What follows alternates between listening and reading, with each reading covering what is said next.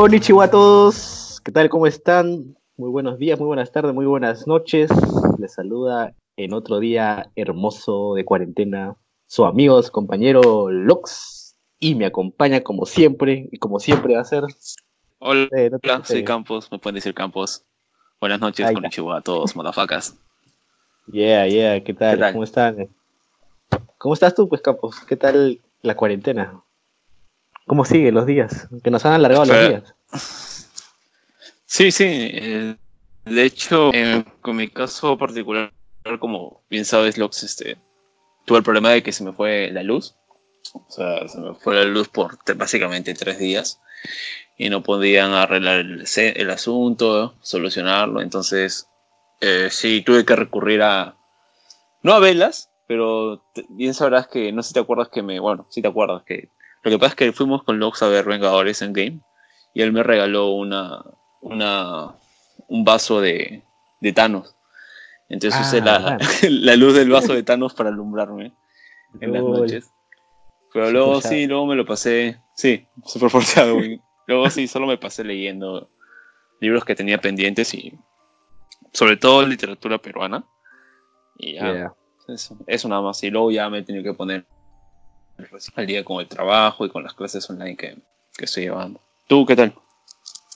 Yo, bueno, acá en el- trabajando porque mi trabajo como es temas farmacéuticos, de medicinas, como que no, no tiene por qué parar, está exonerado de, del relajo, por decirlo así. Entonces, es- estoy como, yo estoy como si estuviera trabajando, pero desde casa, obviamente. ¿no? En tu jato. Igual a veces es un poco más, es un poco pesado porque es como que te levantas y tienes que sentarte a chambear de frente. No hay esa transición de, bueno, voy a la calle, me entra el aire, me, ¿no? Y ya llego un poco más despierto, ¿no? Si no es como que, ah, no sé. ¿Pero tu La carga, la, tu carga laboral ha aumentado? No, no, no, este, es la, es la misma, es la misma, solo que como soy contador, entonces en estas épocas igual es un poco más fuerte el ritmo. Tienes que contar, tienes que contar cosas. Sí, te debe contar más que costumbre, ¿no? Pero bueno, en, esta, en este programa eh, vamos a tocar y vamos a hablar sobre un anime increíble que ha llegado a mi vida gracias a, a Campos otra vez.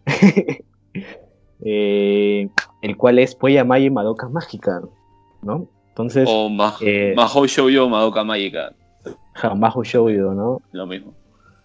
Ajá. eh, y no sé, tú eres el que me recomendó el anime, así que me gustaría que compartas este, conmigo y con la gente cómo es que te topaste con esto y cómo dijiste, a ver, lo voy a ver, ¿no?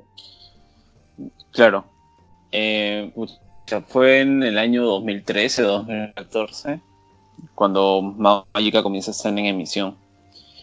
Entonces, este, me acuerdo que comenzaron a haber muchos GIFs en páginas, o por ejemplo, yo entraba a páginas a leer manga, en inglés o en castellano, y particularmente ese mes, de, la, de cuando recién salió Madoka Magica, comenzaron a saber un GIF particular, que era justamente era el, el GIF de Kyubey, porque era el muñequito kawaii, y era el Sí. GIF de, Tomo, de Mami, de Tomoe Mami, pero no lo entendía, ¿no? Veías como que al, a Bebe, en modo Ujú. bruja, corriendo por ahí, y dejaban ahí la imagen, pero no entendía por qué. Y en ese momento, ese fue el primer contacto que tuve con Madoka Magica.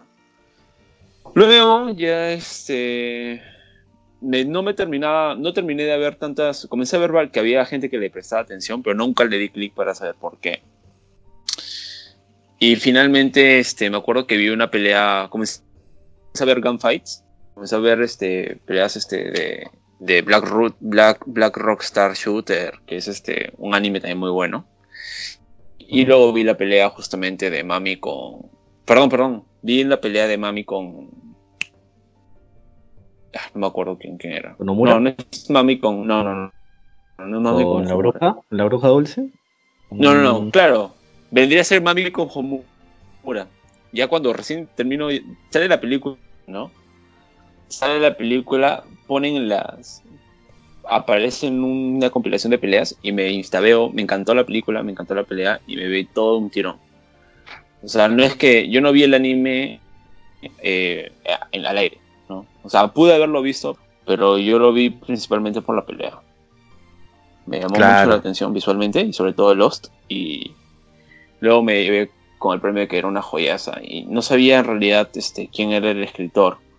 Pero ya para ese entonces había visto Fate Zero y también había visto Psycho Pass.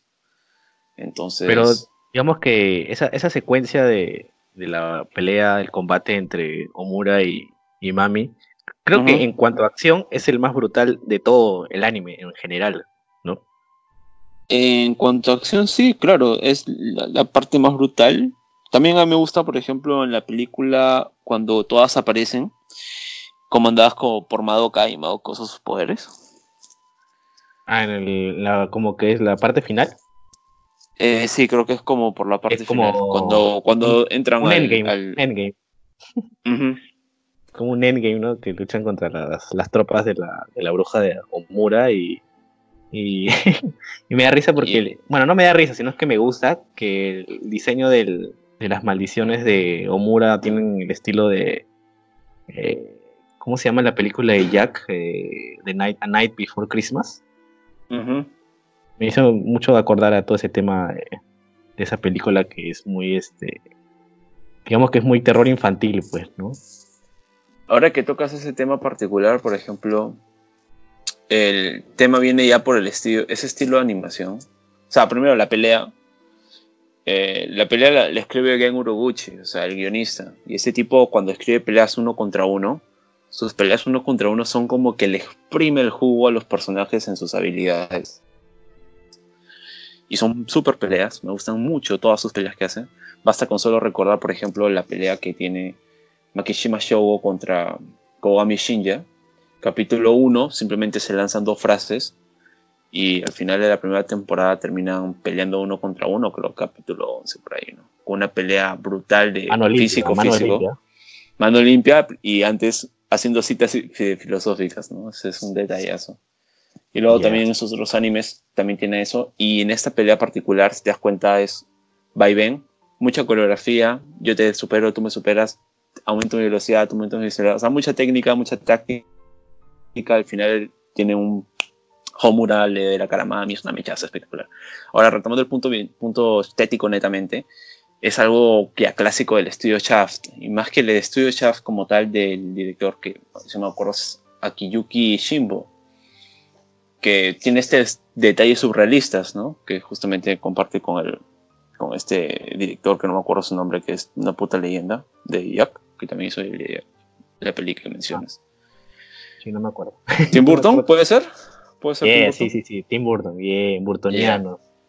Y este, bueno, sí, en el costo del, del anime sí es vanguardismo total. Y hablando ya netamente del estudio Shaft, este es, ese, estil- ese es un estilo que tiene, es muy cinematográfico, por así decirlo.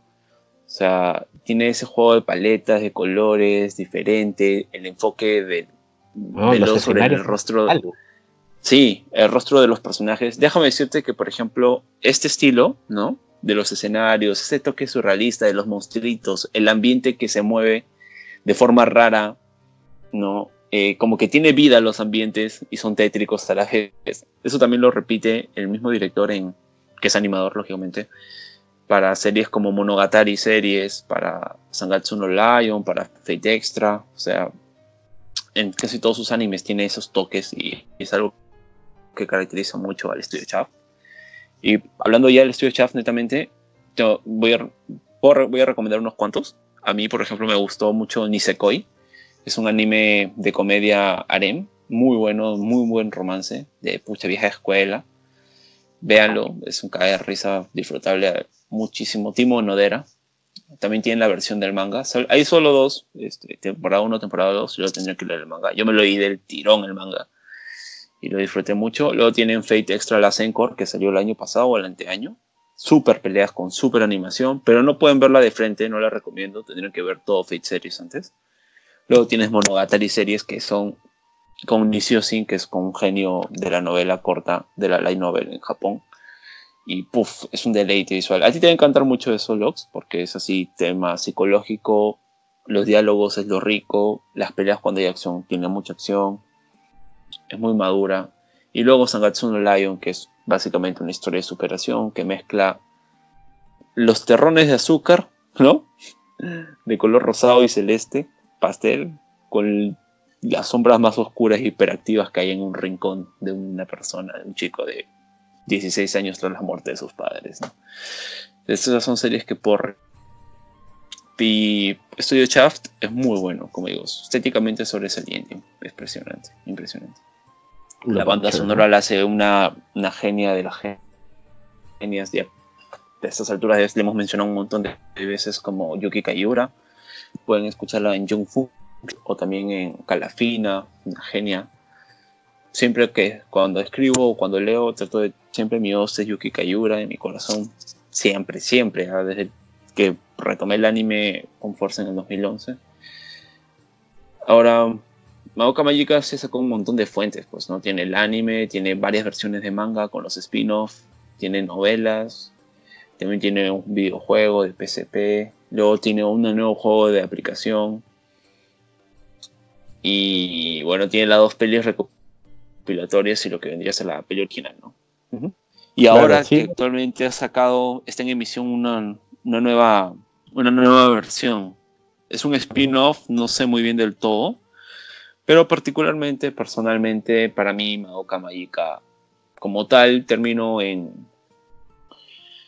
en, este, en la película Rebellion. O sea, si luego sale algo y lo hacen canon, mucha lo veré, normal. Pero si no lo he escrito Ken Urobuchi, no, no me interesa, sinceramente. Para mí está perfecto, tal cual. Es más, este, ya el anime es perfecto. O sea, si tú solo tomas la temporada 1, o bueno, la única temporada de esta historia y, no ves las películas, fácilmente la historia termina bien ahí.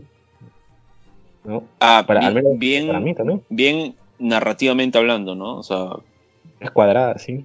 claro, es, es cuadrado, claro, no deja hueco. Sí, sí, de hecho sí, funciona perfectamente bien. De hecho, la, Rebelio, le da un extra, pues, ¿no? Claro, Rebelio le da un paso extra más pero es como que simplemente se invierte en los papeles. O sea, sé que es más complejo que eso, pero hay más trasfondo, lógicamente, y es bien denso, pero tampoco me parece que hay que rajarse las vestiduras por él. Porque se hizo una película más en ese momento y se estiró. Si no, nunca hubiésemos tenido el, el Mami contra Homura y tal vez yo nunca hubiese llegado a este fantástico anime. Sí, yo tampoco, porque tú, en mi caso, tú, me acuerdo que después de grabar podcast y viendo, ah, viendo openings, viendo endings, así, me oh, mira esta pelea. Y yo, a ver, a ver qué tal, ¿no? Y, y de todas maneras jala mucho la vista la rapidez de los movimientos, lo característico que es ver a una Loli, básicamente con armas de fuego tan brutales, este, disparando sin, sin piedad ni nada de esto, ¿no? Disparando a matar y, balas, ¿no? O sea, que no sean, este, no sé, pues, gatitos de peluche.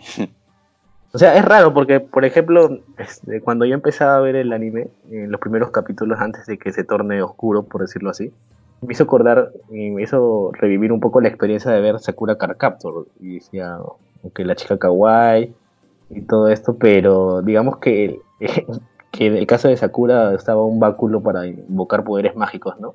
Y, pero acá, digamos que Mami usa armas de fuego así literal, que, una escopeta, o, ¿no? Y se ve un poco más... Como que, como que te saca de onda o como que, pero para bien, y es como que bien diferente a lo que verías en otras cosas, en algo, no sé, normal o trivial, ¿no? Claro, o sea, por ejemplo, Madoka Magica tiene un Magic System diferente, uno, ¿no? Un sistema de magia Claro. de cómo funcionan sus poderes, partiendo desde el tema de, de- pasando de que la entropía para efectos del anime, como definición, viene a ser caos, energía pura que, que puede moldearse, que puede extraerse de las personas, y esta energía misma es paralelamente lo, entre comillas, de equilibrio del universo, ¿no? Y también es lo que le da los poderes a ellas, ¿no? que lo pueden manifestar corpóreamente a través de su, de sus y también la, en la capacidad de poder alterar la realidad, que es básicamente lo que hace cada una.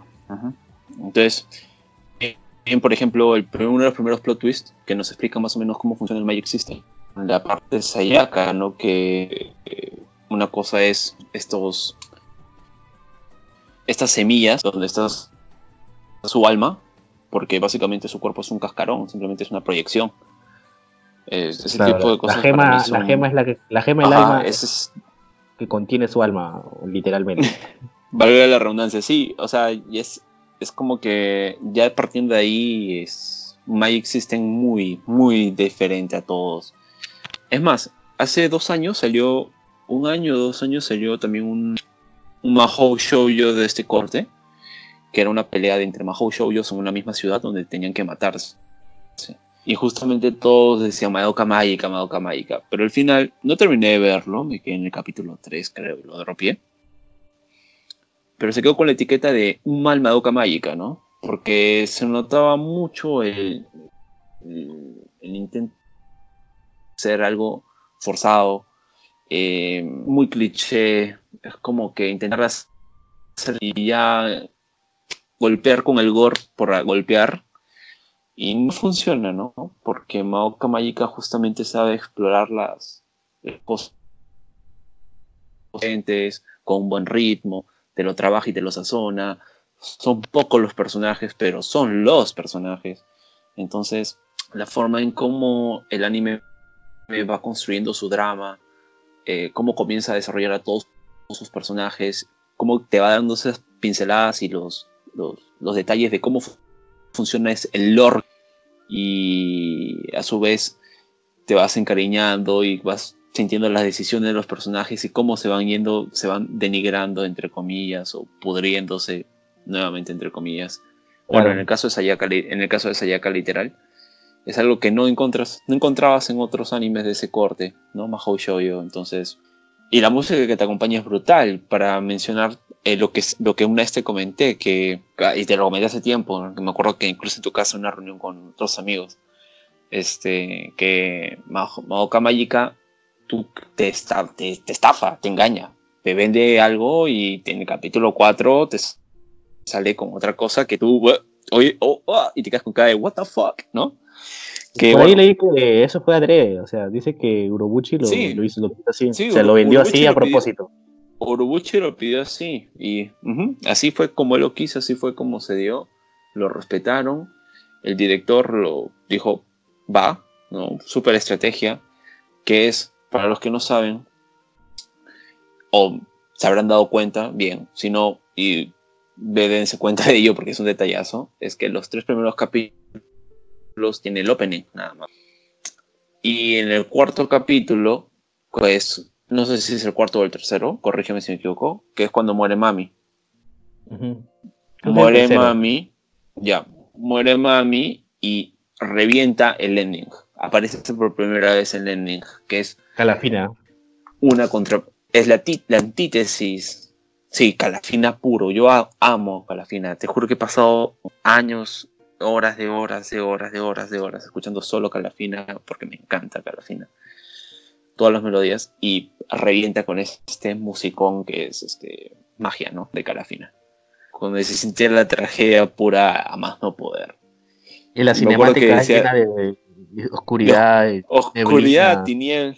Sí, sí, sí, sí. Ahí los, nuestros personajes queridos con sus diseños kawaiis vagando por densas tinieblas. Y tenemos con el reventón, ¿no? Que es una Madoka comenzando a correr. Y la letra que te habla de cosas muy densas, de soledad, depresión, amistad, sacrificio máximo, tener la fuerza. Hay una parte, me acuerdo un verso que es algo de Shikarada, que significa como que tener el poder. Y hay otra parte que era como que tener el poder. Confía en mí, yo tengo el, yo te juro tener el poder para quebrar al mismo Dios, una cosa así, ¿no? Entonces, luego pensar que es algo que la misma Homura hace, ¿no? O la misma Madoka, es algo que dices, wow, qué brutal, ¿no?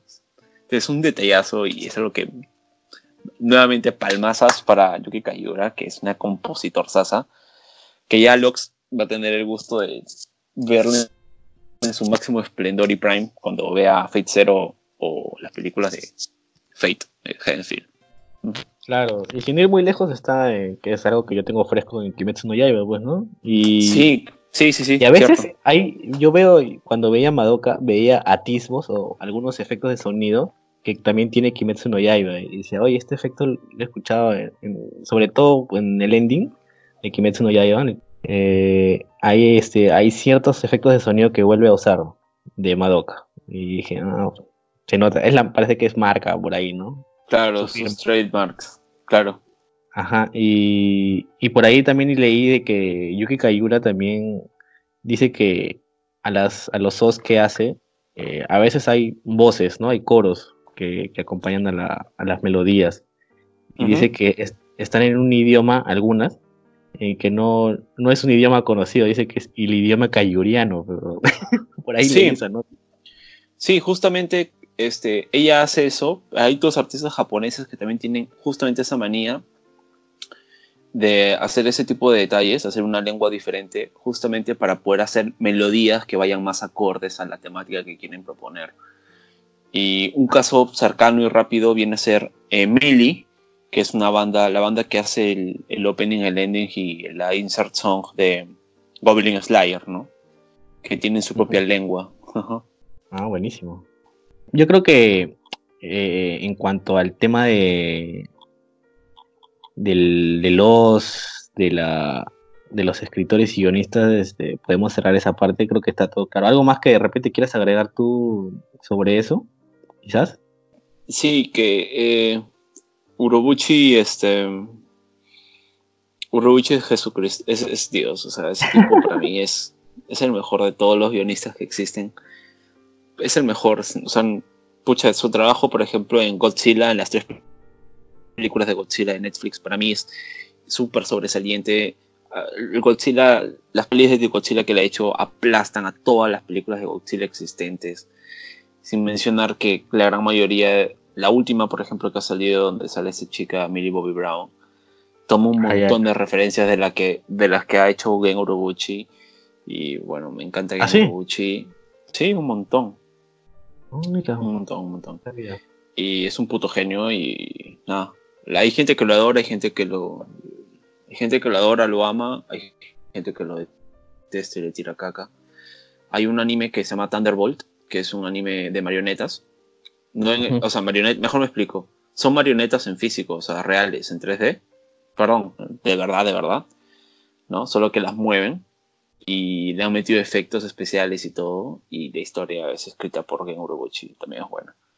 Y no le tengan miedo a Urobuchi cuando le dicen Urobucher, pero o sea, sí es cierto, sí se lo ha ganado y es bueno. Porque Urobuchi, déjame decirte que hizo algo para el bien del anime y es que trajo mm, la tragedia. Trajo la tragedia y eso ayudó a que el mundo del anime, la gente que ya comenzaba a madurar, ¿no? Por el año 2010, por ahí, este, diga, chucha, también, o sea, carajos, también se, el anime también es esto, ¿entienden? O sea, el anime no se queda solo en Shonen, en Dragon Ball Z. Había mucha gente encerrada con esa visión del anime. De, por ejemplo, me quedo con Sailor Moon, golpes y gritar y, la amistad, ¿no? O sea, Dragon Ball, Sakura Card Captor, Inuyasha, Sailor Moon y, y no sé, pues Beyblade. Eh, entonces, este, para nada, para nada. Oroguchi agarró y dijo, no, este es el anime. una nueva tendencia, ¿no? Una nueva rama. Que te hace pensar, weón. Sí, desafía mucho este tipo, te desafía mucho. Yo, puta, te juro que no recuerdo cuántas veces le he dado vueltas a los diálogos de Psychopaths, a los de Fate Zero, carajo. Puta, creo que he estudiado más diálogos de Fate Zero que lo que he estudiado en mi vida. en serio. Bueno, eso sí, eso sería todo para cerrar el tema de Game Buchi. Yes, entonces, este, ya este, hablando ya directamente sobre el anime, eh, me gustaría comentar un poco quizás sobre el nombre, sobre en, sí, ¿no? Que es eh, Puella Magi Madoka Mágica. Puella Magi es una palabra en latín, ya, para los que no sepan, yo tampoco lo sabía hasta que encontré este, esta descripción interesante. Ojalá hubiera apuntado el nombre de la persona que lo hizo. Discúlpeme, persona. y Supuestamente la, esta, esta- este, este- es un comentario que encontré en internet. Eh, la palabra puella significa, se refiere a una chica joven, adolescente, ¿no? Yo creo que en el caso de nuestras protagonistas, eh, ¿tú qué, qué, qué? En secundaria, ¿no? Le pondrías, ¿no? Preparatoria, creo que estaban. Maoka creo que está preparatoria. Pero el personaje, el diseño del No personaje. son lolis como tal, niñas, niñas como tal. No, no, so- o sea, son lolis moe. O sea, la loli, bueno, no sé si son lolis moe 100%. O sea, creo que está en la línea de ser loli y ser una loli moe. O sea, es como que más moe, más loli que de costumbre. O sea, algo más nini todavía. Pero lolis. En fin. Las Ya. lolis kawaii. Es que a veces eh, decirles lolis es por la, la evolución de sus personajes, como que se queda muy chico la palabra loli, la palabra loli, ¿no? Sí, de hecho, de hecho no, no eh, o sea, adjetivarlas con loli es por, en plan, burla, gracias, o sea, ya está, pero, y el diseño, ¿no? Pero Homura de loli no tiene nada, No, para nada, ¿no? Ya lo vamos a ver más adelante. Pero dicen que también esta palabra puede... porque tú sabes que a veces las traducciones eh, pierden a veces su significado cuando las pasas de un lado a otro, de un idioma a otro, ¿no? Pero dicen que o también se, puede... engrande- o, se engra- o se engrandecen. A veces Claro. hasta sacan como cinco, cuatro significados. Claro, y más este en, en lenguajes que son ah, remotos, antiguos, ¿no? Y digamos que también eh, una traducción válida es eh, una pequeña, una esclava femenina, o sea, una esclava, pues, ¿no? Eh, lo que también, digamos que podría aplicarse al anime, pues, ¿no? Porque finalmente Kyuubi las termina volviendo esclavas de, de un sistema, pues, ¿no? Un sistema energético. Sí, sí, o sea, ahora que no sabía ese detalle, por ejemplo, o sea, sí me acordaba que tenía una interpretación en latín, pero no me acordaba que particularmente era esclava, ¿no? Y precisa, precisa, precisa. Seguro debe ser, debe tener un significado muy ambiguo, o sea, Claro. no sé, a veces, por ejemplo, veo animes que tienen, ves una palabrita y te la cambian, te la te hacen el translate y te salen con tres significados y luego aparece un friki que te dice, no, pero también puede ser con esto, que tú, wow. Y todo tiene sentido, ¿no? Y bueno, la otra palabra que, se, que está en el título es Magi, ¿no? Que significa mágico, eh, una personalidad engañosa, según este significado similar a la de Loki, que es el dios mitológico nórdico. O también puede significar genio, pero genio así, el genio de la lámpara. Así que digamos que la traducción de Magi más aplica a, digamos que, aquella persona que te engaña, que te, digamos que te hace una estafa, impostor, embustero. Entonces, finalmente, Puella Magi podría traducirse como esclavo de los, la esclava del embustero, por decirlo así. Damn, qué fuerte, bro. Aterrizando ya en la historia en sí, eh, digamos que Madoka Mágica, ¿de qué trata? Pues, ¿no? Trata de. Empezamos con el POV, el punto de vista, el point of view de, de Madoka, la que tiene. Por la que el anime se nombra, que es una chica de preparatoria, como tú bien dijiste, que tiene sus dos amigas este, bien kawaii, que hablan, que habla con su mamá de ay, me gusta este chico, me gusta el otro chico, ¿no? Algo, todo muy normal, pues, ¿no? Todo, todo muy, digamos, cliché, ¿no? De animes de adolescentes, pues, ¿no? Y esta, y la trama va avanzando a medida que entra una nueva chica, que es media, digamos que la emo, ¿no?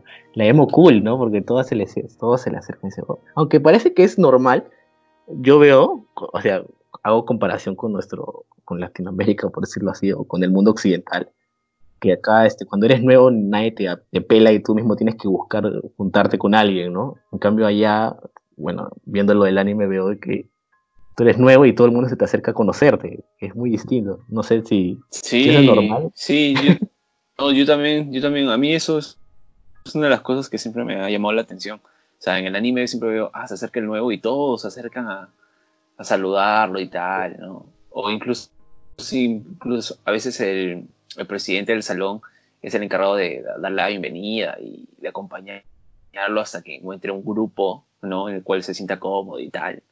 Yo digo, pucha, en Latinoamérica eso nunca pasa, ¿no? Te la tienes que ver y de frente pasas el filtro del bullying. sí, si no te sabes ubicar es como que ya te comienzan a ir a echar de un lado y pucha, te vuelves el friki, pues, ¿no? El geek, ¿no? Por decirlo así. El weirdo, ¿no? Yo, weón. Ajá, y digamos que la historia va agarrando forma cuando estas dos adolescentes, eh, en especial, se, nos enfocamos en Sayaka, que es la, la, la chica Sí. de pelo, y, y Madoka, pues, ¿no? Que son las que son abordadas por Kiwi, que es este ser, eh, digamos que, como, como le dijiste tú, el, el peluchito, ¿no? El, ¿QA?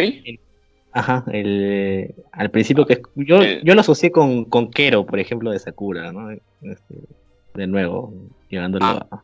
Ah, Kero, claro. Vendría a ser una rima Kero, pero a mí se me acuerda, por ejemplo, en Bokurano. Hay un, Ajá. Ah, también hay una, una criatura así que se llama Caca de escarabajo. Koemchi creo que se llama. Este también tiene la misma función, exactamente lo mismo. Así que Claro no sé que- si, pero salió, Bokurano sale antes que Madoka Mágica, así que interesante, interesante. Ajá, es Pero digamos sí, que la. O sea, la. Digamos que el personaje marquetero con el que puede hacer peluches y, y son fáciles de vender, pues, ¿no? Sí, el Pikachu, Tipo, tipo, claro. tipo Totoro, Pikachu, que se vuelve vir Sí, viraliza. es, es que, claro, es el muñequito kawaii, pero claro, pues, es el muñequito kawaii. ¿Con quién vas a hacer el marketing? Pero igual me parece que Madoka Magica tenía, tiene sobra, tiene sobra para vender ahí. Sí, sobrado. ¿no? Y, y digamos que se encuentra con este ser que les propone ser parte de esta, de esta sociedad, que, de, este, de esta posibilidad de tener poderes mágicos a cambio de, de que él te conceda un deseo, el que tú quieras, pues, ¿no?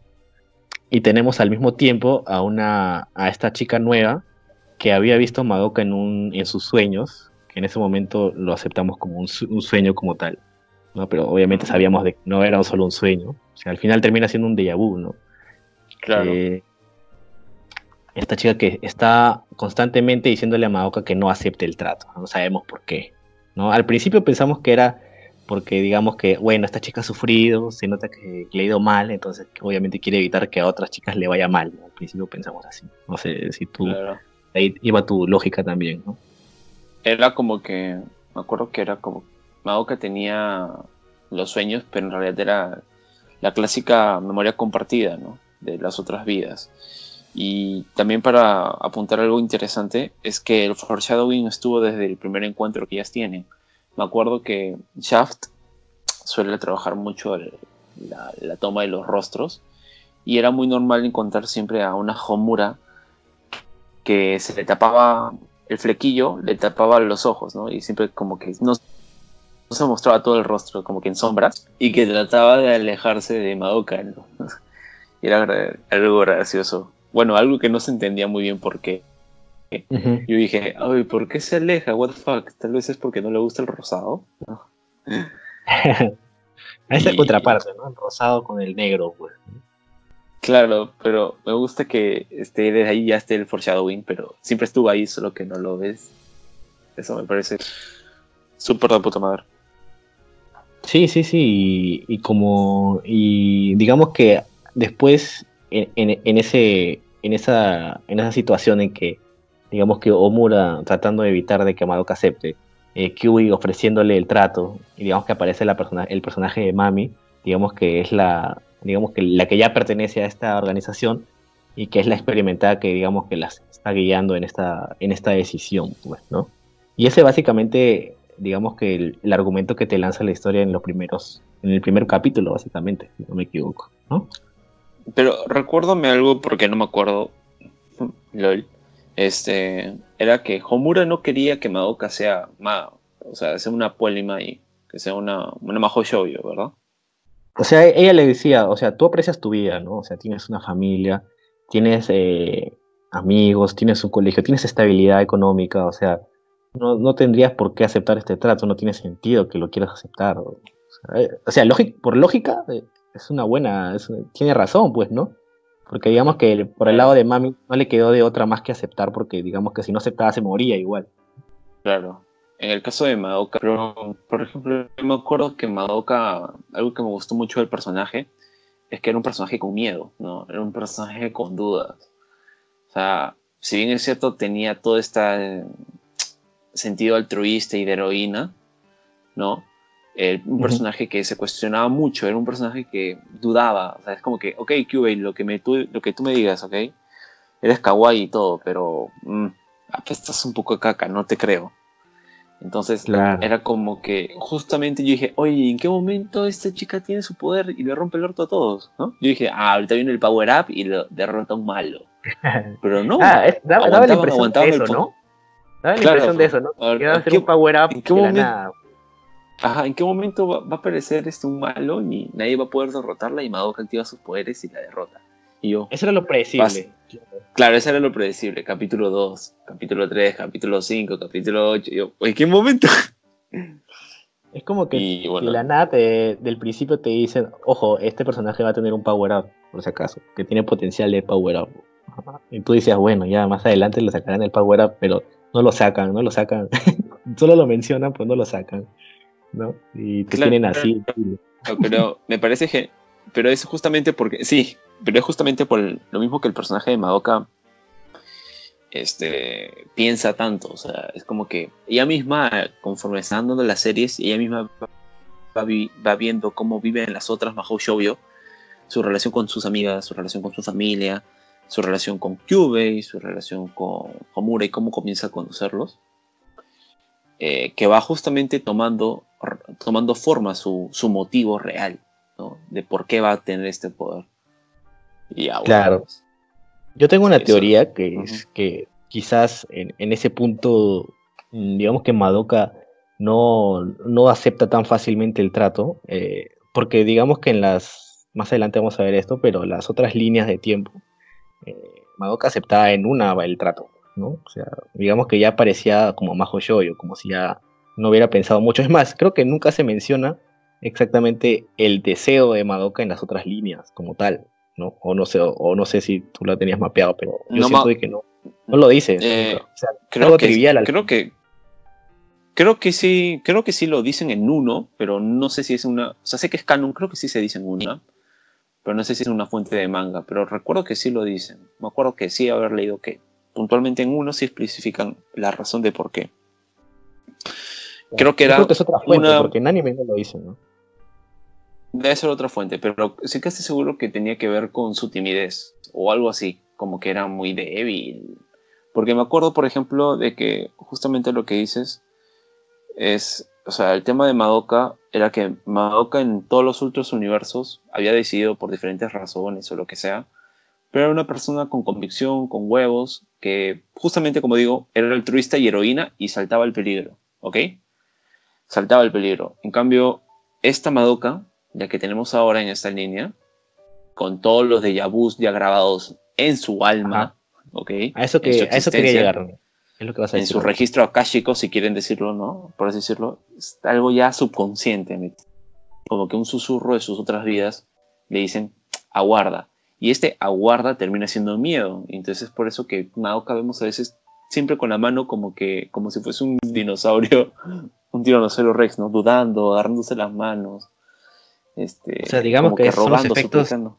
Los efectos del- de, la, de la creación de otras líneas alrededor de su existencia como que pesan, y- ¿no?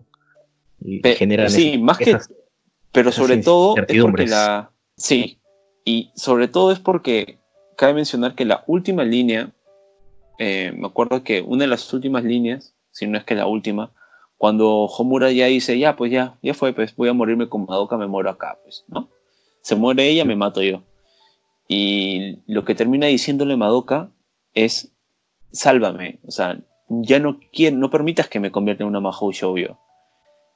Y pasa esto, tenemos Esa a la la Homura. tercera, tercera línea. Ajá. la tercera- Tenemos a la, a la Homura con trenzas, perdón, cabello suelto y sin lentes, ¿no? Que se toca el cabello a cada rato. Y esta nueva Homura es la que viaja y finalmente es la que le saca la mierda a Kyubey y es la que encuentra a Madoka, ¿no? Entonces es una Madoka ya en este universo, una Madoka tocada existencialmente con el temita de ser Mahou Shoujo. Entonces, eso es un, fa- un factor que suma de, y que explica por qué es que ella se resiste tanto a, a aceptar ya el poder, ¿no?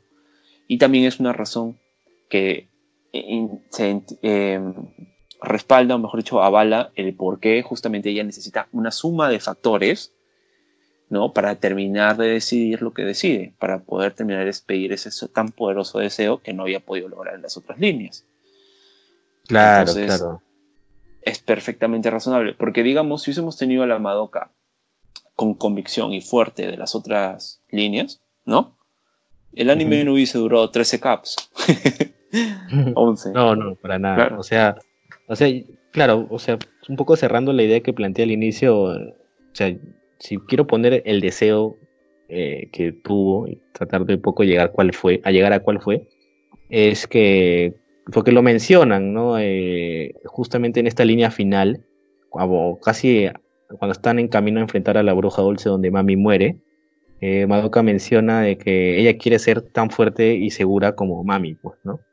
y que ella que quisiera desear eso o algo así, pues, ¿no? O sea, desearía tener más poder y tener ah, mira, eh, seguridad, por decirlo así. claro. No, no me extraña porque Mami para todas ellas era un ejemplo a seguir, ¿no? Claro, mami, justamente de repente hi- hilando ya con, digamos, con el primer personaje que vamos a, a tocar y habl- a hablar, que es este Mami Tomoe, ¿no? O sea, ella digamos que es un ejemplo y un símbolo tanto para Sayaka como para Madoka, ¿no? O sea, el- digamos que en una primera impresión, ellas cre- creerían de que todas las Mahou Shoujo son así, pues, ¿no? Como Mami. Claro, lo que pasa es que yo creo que justamente el, el anime mismo nos presenta de frente a una Mahou Shoujo que tiene tres condiciones, que es ideal, básicamente, ¿no? Es una Mahou Shoujo independiente, la Mahou Shoujo que revienta todo, porque siempre derrota, gana, y es la Mahou Shoujo empática y buena que orienta a las otras. Entonces, a Mami es la senpai, ¿no? Mami senpai, básicamente.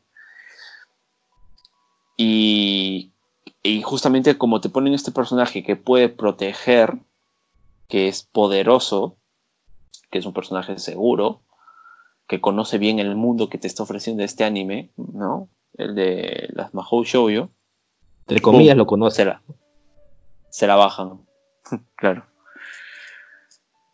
Y Claro, entonces por- el, efecto, el efecto que tiene esto es, puff, hace que tú digas, como desde la perspectiva de un espectador, yo me acuerdo que dije, ¿y ahora qué va a pasar con ellas? ¿No? Y ahora Claro. nada es seguro, cualquier cosa puede pasar. O sea, ¿de cuándo acá te bajas el personaje OP en el capítulo 4? Claro, es, un- es una súper declaración de intenciones desde ahí del anime. Eh, yo me acuerdo que eh, cuando lo estaba viendo, digamos que yo dije, bueno, están avanzando, la bruja dulce ya se la va a bajar tiro final y dije, uy, ya, listo, no, chévere, otra vez, ¿no? Pero digamos que en ese momento, cuando vemos que no se muere realmente la bruja, y digo, "Mm, ¿la matarán? No, de repente ahorita revive, dije, ¿no? no creo que la maten, fregando, digo por como, como se estaba planteando todo el, todo el lore, todo el, ¿no? Todo lo kawaii, lo bonito. Dije, no creo, no se van a atrever, dije. y de verdad se murió. se murió, de verdad, dije, se murió. wow, dije, escucha. Pero lo que otra cosa que me llamó la atención ahí, que no se me quedó, no se me quitó de la mente, es que digamos que Omura sabía, sabía de antemano que la bruja dulce no era cualquier bruja. O sea, porque quería evitar de que Mami fuera sola a enfrentarla. No sé si recuerdas esa parte. No, particularmente que Homura trató de evitar eso, no me lo acuerdo. O sea, tal vez. Entonces podemos considerar que fue un acto de soberbia, tal vez un poquito de mami, ¿no? Eh, Pero fue un, tal vez ahí, un punto para Homura, eso sí no me acordaba. Es que Mami, se, digamos que se salió, se, yo digo que Mami se, se, desconcentró en ese punto, ¿por qué? Porque digamos que Madoka le, le dejó muy en claro de que ella quería ser su, su partner, pues, ¿no? Su, su sidekick, ¿no? Y que y eso iba a evitar ya de que Mami no esté completamente sola, que eso es lo que ella más, es el peso que más cargaba, ¿no? Sobre, sobre ella. Ah, su soledad, claro, claro. Claro, que se, que se, que lo hacen, digamos que lo marcan, ¿no? Porque es un personaje que vive solo, digamos que hasta que conoce a Sayaka y Madoka, digamos que ella es la única guardiana bajo yoyo de la, de la ciudad. Entonces, digamos que para. Y tampoco es que pueda hacer amigas mucho porque digamos que su, su trabajo, por decirlo así, no, no le tampoco le permite tanto tiempo y, y me imagino que tampoco querrá exponer a las que podrían ser sus amigas a, a peligro, pues, ¿no? Me acuerdo también que, por ejemplo, en mi caso, igual que el tuyo, este, ya habíamos visto la pelea de Mami contra Homura. Pero te juro que me olvidé de esa pelea totalmente, o sea, ni me acordaba que existía. Yo tampoco. Tan atrapado, tan, sumer, tan sumergido en, en, la trama y, y, y Es que más. no, no- lo lógico. Es más, este, yo decía, pero ¿cómo se ha muerto Mami si todavía tiene que pelear con Omar? Porque yo no sabía que era Yo de ni la me acordé. película, del anime. Yo, yo ni me acordé que peleaban cuando lo vi. Dije, por favor que la revivan. Pero no me acordaba que luego peleaban, ¿no? O sea, Claro, claro, claro. Sí, sí, sí. O sea, yo me acuerdo que, o sea, no tanto me acuerdo de la pelea que me enseñaste, no me acordaba mucho de Omura, sino más, este, creo que más es, digamos que más extravagante es el personaje de Mami por sus movimientos, ¿no? El amarillo Sí. como que resalta de todas maneras más. Así que, este, digamos que la muerte de Mami marca, digamos que te dice a ti, si pensabas que ibas a, a ver algo súper chévere con un happy ending, este, estás equivocado. Así que prepárate a que te voy a comenzar a dar golpes duros desde ahora, ¿no? Mm, Digamos que para las personas, para los personajes, tanto específicamente Sayaka y Madoka, eh, es como que la fantasía o el, digamos, lo genial, lo cool que podría ah, ser ser una Majo Shoujo, como que se rompe, eh, digamos que pierde esa, esa, esa, esa- lo, lo bien que suena tener poderes mágicos, ¿no? Comienzan a poco a pensar en las consecuencias de serlo, ¿no? Y digamos que poco a poco comienzan ahí a revelarse ciertas cosas sobre, la, sobre el lore, ¿no? Más que nada sobre los incubadores, que sería Q y, ¿no? Sé si Sí. quieres agregar algo. es como, sí, justamente para agregar algo puntual es que es como que te dice, en esa parte te dicen, esto es serio, ¿no? esto es serio, te puedes morir y tal, y se, hay- creo que es el primer, el primer gran golpe a Madoka cuando comienza a plantearse que pudo hacer algo, que pudo hacer, hice bastado su deseo, no hice bastado. Entonces ya tenemos una Madoka maquinando qué poder hacer, ¿no? Y Claro. sentirse frustra- a través del sentimiento de la frustración. Sí, pues, sí, sí, sí. Y, y digamos, para, para un poco cerrar con Mami y pasar a la, a la siguiente personaje, que digamos que es la contraparte de, de Mami, ¿no? Es como que la, la otra faceta de las Majo Shoujos, ¿no? Que es eh, Kyoko Sakura. Kyoko, eh, digamos que aparece tras la muerte de Mami. La muerte de Mami se muere en la fantasía y digamos que aparece la verdadera faceta de los Majo Shoujos, ¿no? lideradas y batuteadas a, través de Kyoko Sakura, ¿no? Que es la, digamos, la Majo Shoujo con una, una, una ideología más eh, rebelde, nihilista, por decirlo así, que no le importa nada. Es todo lo contrario a Mami, ¿no? Que no quiere, no le importa si es que alguien se muere o no. Su único objetivo es satisfacer todos sus deseos personales. Digamos que esta es justificada el, por, el motivo por el cual el personaje es así, porque si no hubiera terminado a ser de esa manera, probablemente hubiera muerto o se hubiera convertido ya en una bruja, ¿no? Porque digamos que lo que le pasa no es nada, nada este, eh, ¿cómo decirlo? Superfluo, ¿no? Sino es que básicamente su deseo hace que toda su familia se, se muera, básicamente, ¿no? Su deseo, si no me equivoco, creo que tenía que ver con una iglesia, ¿no? Claro, su deseo es que la, la gente comience a escuchar a su padre, ¿no? El cual, digamos que tenía, él era un sacerdote que predicaba, pero de un momento a otro, digamos que el, el sacerdote comenzaba a predicar cosas que no estaban literalmente en el Evangelio, por decirlo así. Sino como- es como que un cura te comienza a hablar de la teoría de la evolución, pues una vaina así. Sí, Imagínate. todas las, todas las abuelitas de la iglesia que dirían, pues, ¿no? Este tipo está loco, diría, ¿no? Lo mataron, por lo, lo mataron por pagano. Ajá, entonces lógicamente como comenzaba a, a, digamos que a, a predicar cosas que no iban para nada con la con digamos con lo que los feligreses querían querían o sea hay que decirlo no la gente va a escuchar lo que ya sabe que va a escuchar no, Eh, no sé es como escuchar una radio con que repiten las mismas canciones todo el día algo así ¿no? entonces LOL. no quiero ofender a nadie, pero así es. ¿ya? Entonces, Sakura pide eh, que la gente de verdad comience a escuchar a su padre, porque la gente no escuchaba a su padre, ni siquiera le daba una oportunidad, simplemente decían, ah, este tipo está loco y pa, no lo escuchaba. Entonces Sakura pide ese deseo, eh, digamos que comienza a llenarse de gente su iglesia, de la iglesia de su padre, pero finalmente y eventualmente su padre se da cuenta o se entera de que todo esto es un deseo de Sakura, de que, si, de que la gente no realmente lo escucha, sino que están bajo el, el efecto de un hechizo, o magia, por decirlo así, ¿no? Magia, so- literalmente magia. Eh, y obviamente me imagino que la, su padre no habrá dejado de ser una persona religiosa, sino que profesaba por ahí otras unas diferencias, entonces igual pensaba que su hija hace magia, ok, esta chivola es producto del demonio, me imagino, ¿no?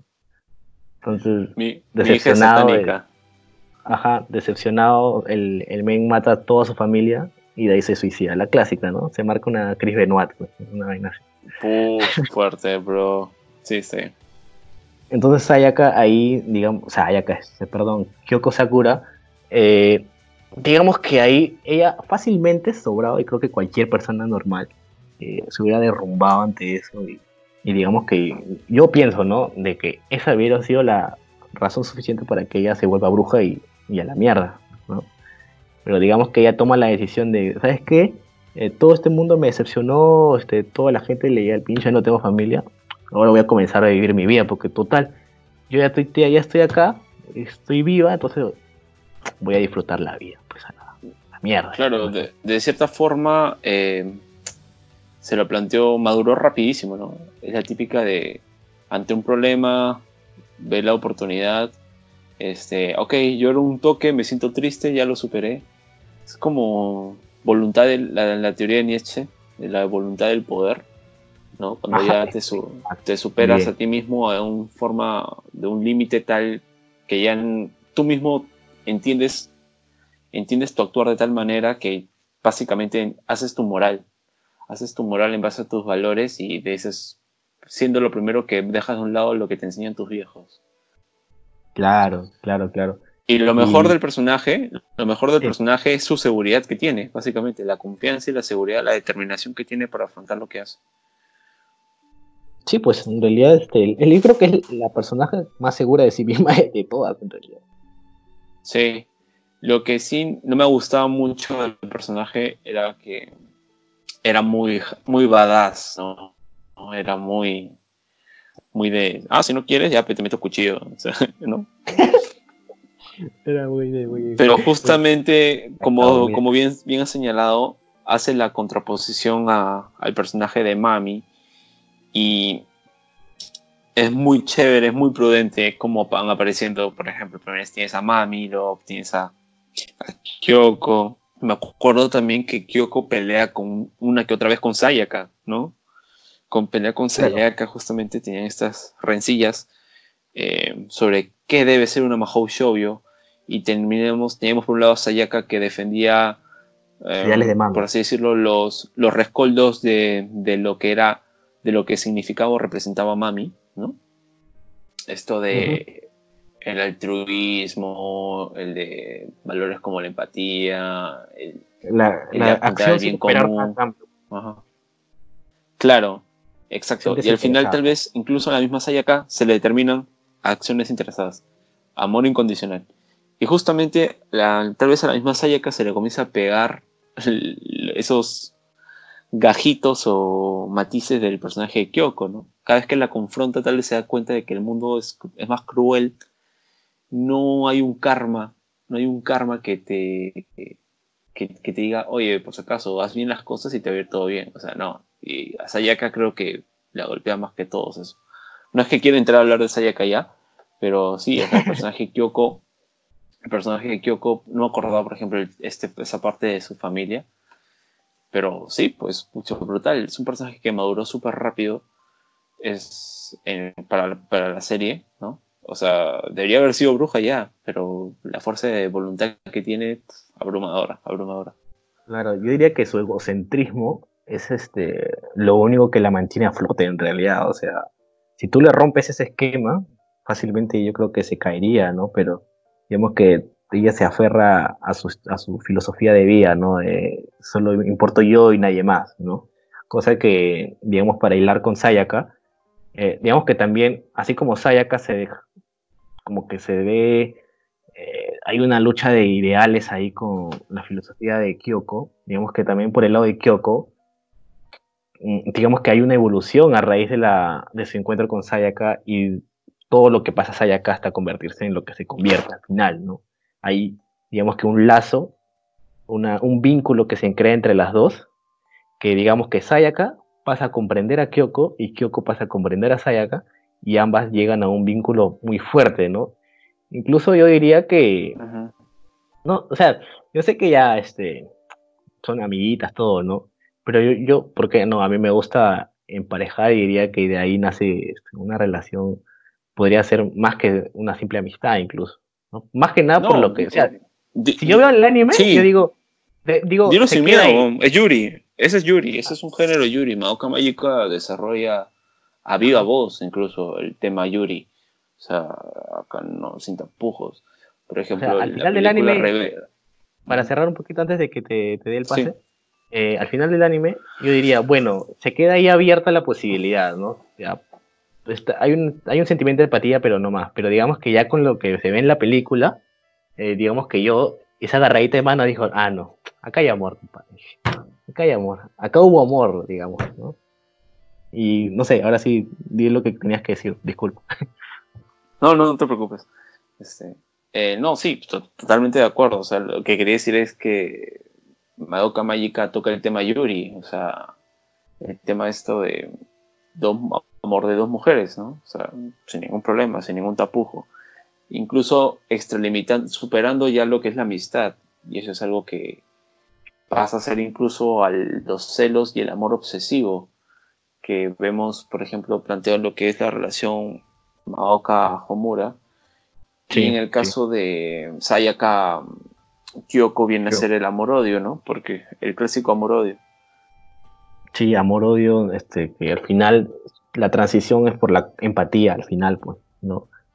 Y digamos que hablando un poco ya del personaje de Sayaka como tal, mm, ella, ella tiene una, una, historia este, bien, digamos, más intensa, diría yo, porque ella está, no sé si es una relación de amor con este chico, este, Camillo, ¿ya? Pero la flaca está ahí detrás de él y eh, de, su proceso de rehabilitación, ¿no? No sé si es que ese ha sido un amor desde niños, tampoco es que te lo dejan muy claro, pero digamos que hay un sentimiento fuerte de parte de ella hacia él, que la lleva incluso a, digamos, desear hacerle un bien a él, sabiendo de que ese deseo le iba a volver, digamos que, le iba a hacer perder su vida, básicamente, ¿no? O sea, es, lo que pasa es que también, sí, lo que pasa es que también hay que considerar que, que el personaje ahí acá al igual que el de Madoka, eran, son muy inmaduras, ¿no? O sea,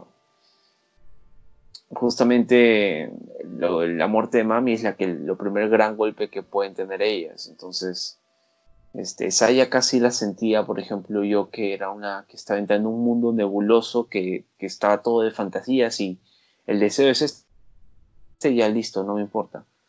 Entonces, este, y al principio algo que también destaco mucho es que Madoka y Sayaka tienen el mismo punto de partida. O sea, las dos parten en un sentido de dar algo a cambio sin esperar una recompensa, ¿no? Eh, ayudar de forma incondicional. Pero Sayaka comienza, se desvía, simplemente se desvía, y para aliarlo con el tema de Kyoko, porque el, suma, el tema Sayaka son una suma de factores, ¿no? por lo cual al final deviene en su transformación en bruja, que son fuertes, ¿no? Súper rápida, Por tra- transformarte en bruja, metafóricamente hablando, es deprimirte y suicidarte, ¿ok? Pero ahora, el tema Sayaka con Kyoko, eh, Kyoko tenía algo que Sayaka no es, y es que eh, Sayaka tenía justamente esa indiferencia, nihilismo puro, pues, ¿no? O sea, lo niego todo, solo me acepto a mí, solo me necesito a mí, eso me hace fuerte, eso me hace sentir bien, tengo mi fórmula de felicidad, ¿no? No necesito más. Entonces, Sayaka no podía aceptar ese tipo de mundo justamente porque ella ya había sacrificado su vida, su alma, su todo Alguien más. por alguien más y el, eh, Sayaka es inmadura porque no pudo vivir con la responsabilidad que le tocaba a ella y con la decisión que había tomado. Ella no pudo soportar el no del mundo y sobre todo el no de sus dos amigos. Entonces, eh, no estoy diciendo que es fácil hacer lo que el personaje, que aguantar lo que el personaje aguanta, ¿no? Pero, o sea, tomó una decisión muy precipitada, eso sí. A lo mejor no debió hacerlo por esas personas, no sé. Pero su decisión fue precipitada y no pudo cargar con eso. ¿no? Es que, claro, es que también es complicado de que el chico este tampoco es malo, ¿no? O sea, tampoco es que, ah, ya me recuperé, ahora te, te mando la mierda, ¿no? Sino es que simplemente... No, pero no. O sea, yo creo que si Sayaka lo, la seguía ahí y le decía a su amiga, a Hitomi, le decía, "Oh, ¿sabes qué, flaca? Ese es mi, ese es mi hombre, así que te la mierda, le decía, ¿no? Entonces, yo creo que el, chico sí, sí iba con ella y, y todo terminaba bien para ella, pero digamos que ella al enterarse de este, todo este tema de que su cuerpo no es en realidad un cuerpo, sino una proyección de la magia, digamos que yo creo que desde ese punto ya como que todo lo que ella de repente tenía planeado hacer ya se va a la mierda. Literalmente a la mierda. Algo para agregar es que Hitomi es considerada uno de los personajes más odiados de la historia del anime. Y de verdad, es un personaje que es considerada la perra máxima también. Algo también que me gusta bastante es que este. O sea. Sayaka la hace de buena gente, pues, o sea, la hace así de buena gente. Y el camino hacia el infierno es un camino lleno de buenas, empedrado de buenas intenciones, ¿no? Entonces, este. Me acuerdo que el tipo era un buen causa, o sea, el chico que salva así era un buen punta. Y Sayaka estaba tranquila con eso, pero como bien señalas, o sea, enterarse de esa realidad. Ahora, Kyubei tampoco era que, que se quedaba callado. O sea, Kyubei, mejor dicho, se quedaba callado. Pero si ellas le hubiesen preguntado algo, Kyubei respondía, porque Kyubei no era un ser emocional. Es un puto alienígena kawaii que entiende de lógica nada más. ¿Entienden? Claro, tampoco, O sea- tampoco es que entiende el concepto de, de engañarte o manipularte, tampoco. Exacto, exacto, exacto. Y eso es algo que se nota desde el principio. Su, siempre tiene su estúpida expresión de, de sonreír. O sea, más allá de eso, no que seguro es una para- forma amena que se presenta a él, nada más, ¿no? Claro, claro. Y, y pucha, al final yo creo que, o sea, si yo Más creo bien- que sí. Sí, sí, dime, dime. Sí, más bien, si nos damos cuenta, para cerrar con el tema de QA, cuando Madoka le comienza a preguntar a QA las, cómo son las cosas, él se lo dice. Y también cuando Sayaka se lo pregunta, también se lo dice. Y también, si luego nos fijamos, por ejemplo, en la parte de cuando Homura está ya en la película en Rebellion, ¿no? Y le comienza. Y ella quiere tratar de ver, o mejor dicho, al final del anime, eh, de la primera temporada, ella quiere tratar de corroborar si es que está en esa duda de si Madoka existió o no existió. Se lo cuenta Kyubey y Kyubey también le revela todo su plan de los Incubators, ¿no? Y ya se da cuenta Claro. cómo había cambiado a ser una Mahou Shoujo, por eso. Entonces, tampoco es que Kyubey sea tan cagón, pero sí, es cagonazo. Es que es cagón, pero es que no, él no- no- como tú dices, no tiene emociones como nosotros la conocemos. Ellos, o sea, no, para ellos nosotros somos como que una computadora a la cual le metes un software y, y tiene que funcionar así, pues, ¿no? sí, tal cual. Ajá, Entonces, de repente ya podemos hablar este, largamente de QE, ¿no? Ya este, después cuando entremos a las líneas, de repente podemos retomar a Sayaka, si cabe la, si cabe el espacio. No sé, eh, digamos que QE es el, incubador, pues, ¿no? El que se revela al final como el incubador, el, el que mueve los hilos de todo el tema Majo Shoyo, bruja. ¿no? O sea, digamos, como tú dices, eh, complementando más bien lo que tú dices, eh, yo diría que, como no sé si te comenté o no, a diferencia de las otras líneas de tiempo donde veíamos un QI más relajado, o sea, Madoka es una, una niña más, una adolescente más que va a ser una Majo Shoyo y nada más. No, digamos que en la línea final, en la última línea de tiempo, eh, vemos esa insistencia de QB de hacer que Madoka se convierta sí o sí en Majo Shoyo. Porque a cada rato está detrás de ella diciéndole, ¿ya? ¿Vas a hacer el trato? Ah, no vas a hacer el trato. Oh, pero te recuerda que voy a estar esperándote siempre, ¿eh? algo así, ¿no? Entonces, es ese, ese deseo, o sea, esa ambición de energía, por decirlo así, eh, que lo lleva a soltar más información que nunca, o sea, de la que nunca había soltado en otras líneas, por decirlo así. Sí, no sé porque si creo que él, él, él ya se... Uh -huh. Él ya, se olía, él ya se olía lo de Madoka, me acuerdo, ¿no? O sea, es como que él ya sabía, creo que era por un tema de haber hablado con Homura, puede ser. O sea, al principio no sabía, al principio no sabía, o sea, eh, ya es muy avanzado en el anime, muy, este, donde recién él ata hilos y confronta a Omura y le dice, ah, ya, ok, ya, ya sé de dónde vienes, ya sé por qué no me acuerdo de ti, y ahí saca el tema de la conclusión de la línea de tiempo. Pero para cuando eso pasa, yo creo que ya le había soltado bastante información ya a, a sobre todo el lore y todo esto. De repente, si hubiera sabido desde antes, hubiera evitado, hubiera hecho, o habría hecho la, habría hecho su jugada de tal forma de que Madoka llegara a convertirse al final en lo que él quería, pues, ¿no? Y no, no como acabaron las cosas. Igual me parece que, por ejemplo, puntualmente bajo los personajes, por ejemplo, Kyoko, eh, Maoka o Homura, de todas formas hubiesen podido tener o mantener su individualidad, o mejor dicho, vencer su ego y poder trascender en un ser superior, justamente por su fuerza de voluntad que tienen. Y eso es algo que creo que ningún incubator podía, podía, podía haber visto venir, ¿no? Que tal vez el poder que iban a manejar, el deseo de, de alguien que por ejemplo el de Madoka, no iba a poder alterar la realidad a, esto, a escala universal. Roto. Es que ese deseo solamente la. O sea, entiendo lo que dices de la. de que pudo haber sido Sayaka y Kyoko. Pero yo creo que Madoka es la que pudo desear, o se le ocurrió desear eso, o llegó al punto de desear no, eso. Digo Homura y, y Kyoko, puntualmente. Ah, ya, pero yo digo, Madoka llegó a ese punto porque digamos que su enfoque ya estaba, digamos que amoldado en base a toda la verdad que ya le había soltado QB sobre todo el tema de que los incubadores habían estado desde el inicio de la humanidad, de que habían estado influyendo en, en digamos que en las culturas antiguas. O sea, como, no sé si te, si te dije a ti o no, pero es como un tipo de Anunnaki, pues, ¿no? Que vinieron a este mundo Sí. intentaron su, su, su- su tecnología e hicieron que nuestra raza avance, pero para su beneficio de ellos a largo plazo, ¿no?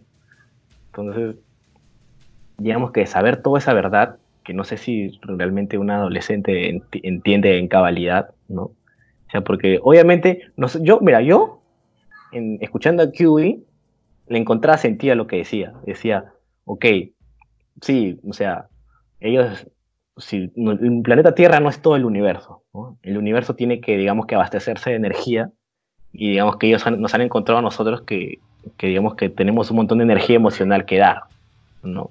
Digamos que en, los, en la mente de Hu- Huey, de Huey, de Huey, es como que, o sea, ustedes son un montón de gente, son como que 10, ponle. Y si se muere 0.1, o sea, no vas a hacer chongo, pues, ¿no? O sea, estoy tomando 0.1 de tu, de tu planeta para poder abastecer el universo. Ustedes a largo plazo también se van a unir a, nuestra, a nuestro grupo, por decirlo así, y también van a disfrutar de esa energía que nosotros ahora estamos recolectando. Entonces yo desde una perspectiva así en la que me cierro, a, a- me quito la camiseta de la humanidad y me pongo la camiseta de, de la, no sé, de la supervivencia del universo. Y digo, tiene todo el puto sentido, ¿no? Tiene todo el puto sentido del mundo, ¿no? Pero justamente el hecho de escoger a, a chicas jóvenes, a, a, flacas maduras, como tú lo mencionaste anteriormente, la describiste anteriormente, es que ellas no pueden entender todo este concepto, ¿no? Y ahí es donde, donde le sale el juego a QB a la, digamos que a la inversa, ¿no? Porque así como a una chica la puedes manipular para que llegue a ese punto de ser una majoyoyo y que al final se convierte en bruja, botes el poder y sacas lo que necesitas de ella, también cuando tú tratas de explicarle el por qué lo haces, no te van a entender ni un carajo. Obviamente, ellas solo van a ver de que tú eres el malo que está matando gente y punto. ¿no? Entonces, digamos que Madoka, en ese, para ella, Q es el malo que viene a matar gente, nada más. Para su beneficio. De hecho, Madoka, sí, to totalmente de acuerdo contigo, totalmente de acuerdo contigo. O sea, mm, por ejemplo, no me acordaba eso de que los incubators habían ayudado a la humanidad.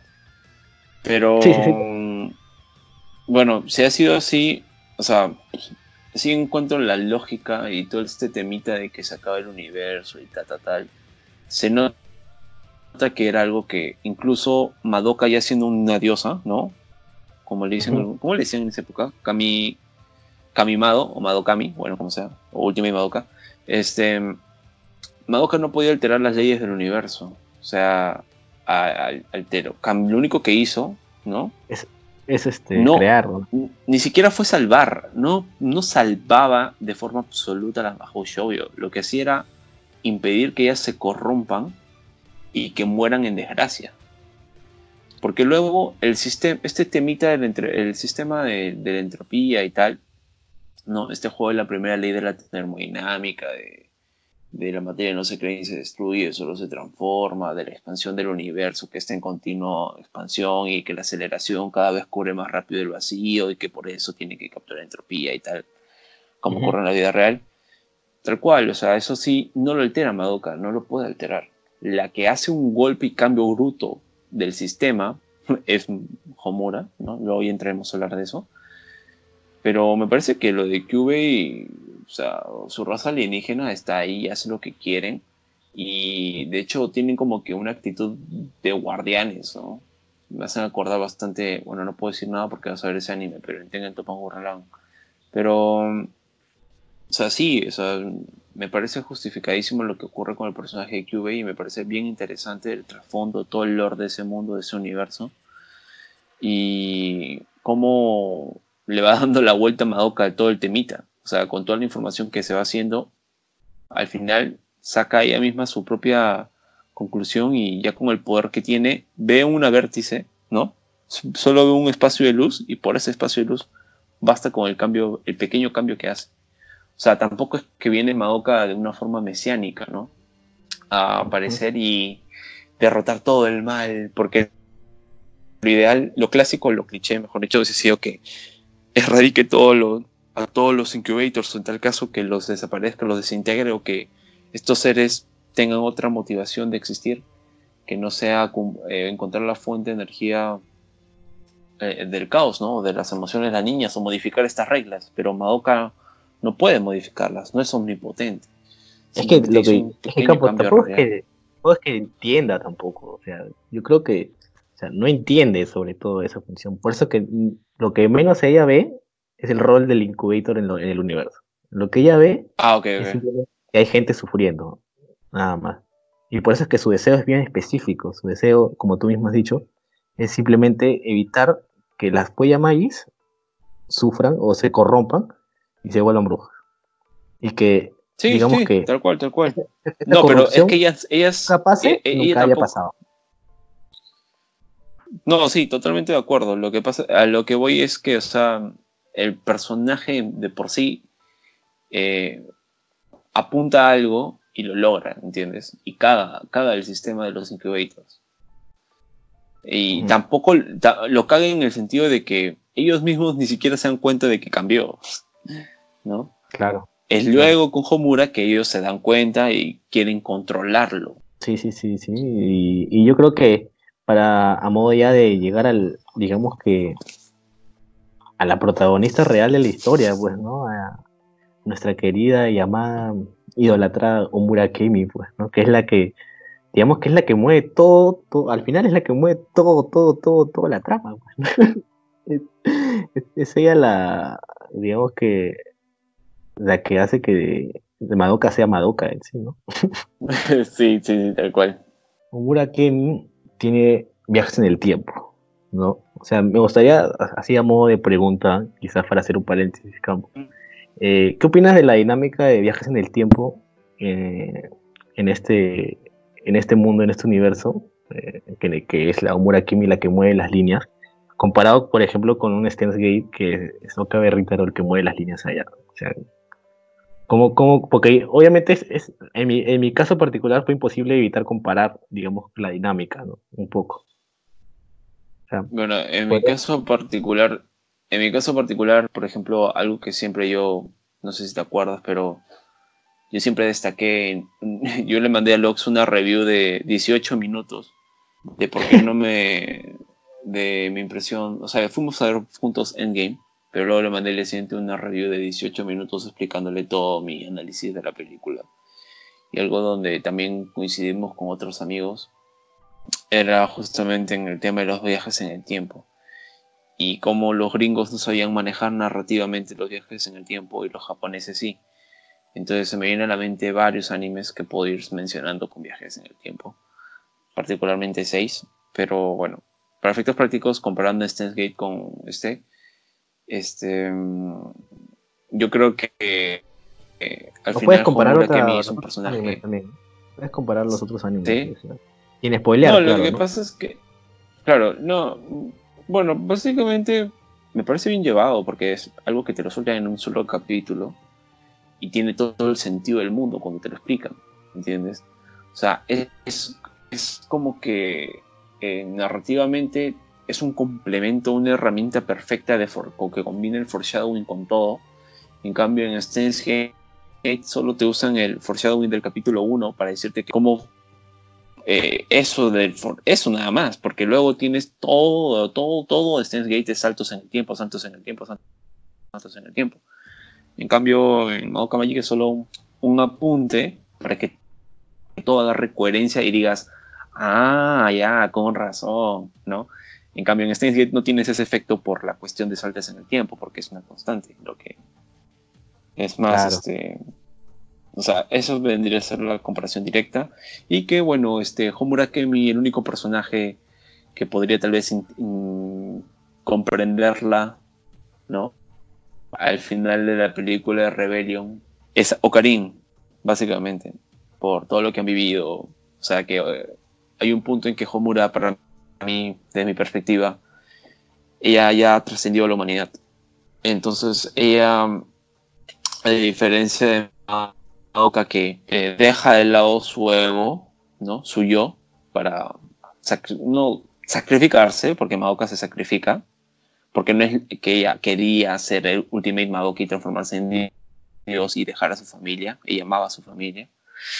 Este, Homura llega a tener su propia ética, su propia moral, sus propios valores, al igual que Kyoko eh, cumple con la voluntad del poder, ¿no? Y termina, termina sola, termina sola y nadie nunca la va a comprender. Nadie, na- nadie. Claro, ¿y no te parece que, pero- por ejemplo... Tal vez ¿no te parece, por Ocarín ejemplo- sí. Eh, Ocarín sí. Sí, claro. Y, por ejemplo, ¿no te parece que, digamos que la decisión final de Madoka de, de desear eso no era lo que realmente quería Omura como que acaben las cosas y por eso existe Rebelio? O sea, es como que... o es como que Rebelio te dice, lo que como terminó el anime, no es lo que quería Omura realmente. Y por eso es que se crea la película, porque Omura lucha para que al final las cosas sean como ellas quieren. Y es por eso que al final se termina, termina siendo lo- que es, pues, la naturaleza de lo que es. El demonio, ¿no? Porque prioriza sus fines, sus deseos, a, digamos que el bien de la humanidad o el bien del universo, por decirlo así, ¿no? Sí, sí, no, te, te doy la razón. en ese sentido sí estamos, estamos de acuerdo. No hay ningún problema. O sea, sí me parece que, por ejemplo, eh, es que, no sé, verlo, se puede ver la decisión, cada decisión que toma Homura como egoísta o no.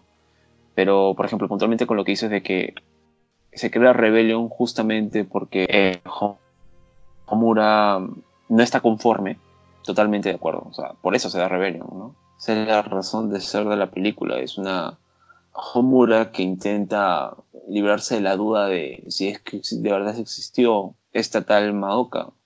Eh, de cierta forma también ella está contenta que es la única que recuerda a Madoka, pero quiere terminar de corroborar la existencia de ella.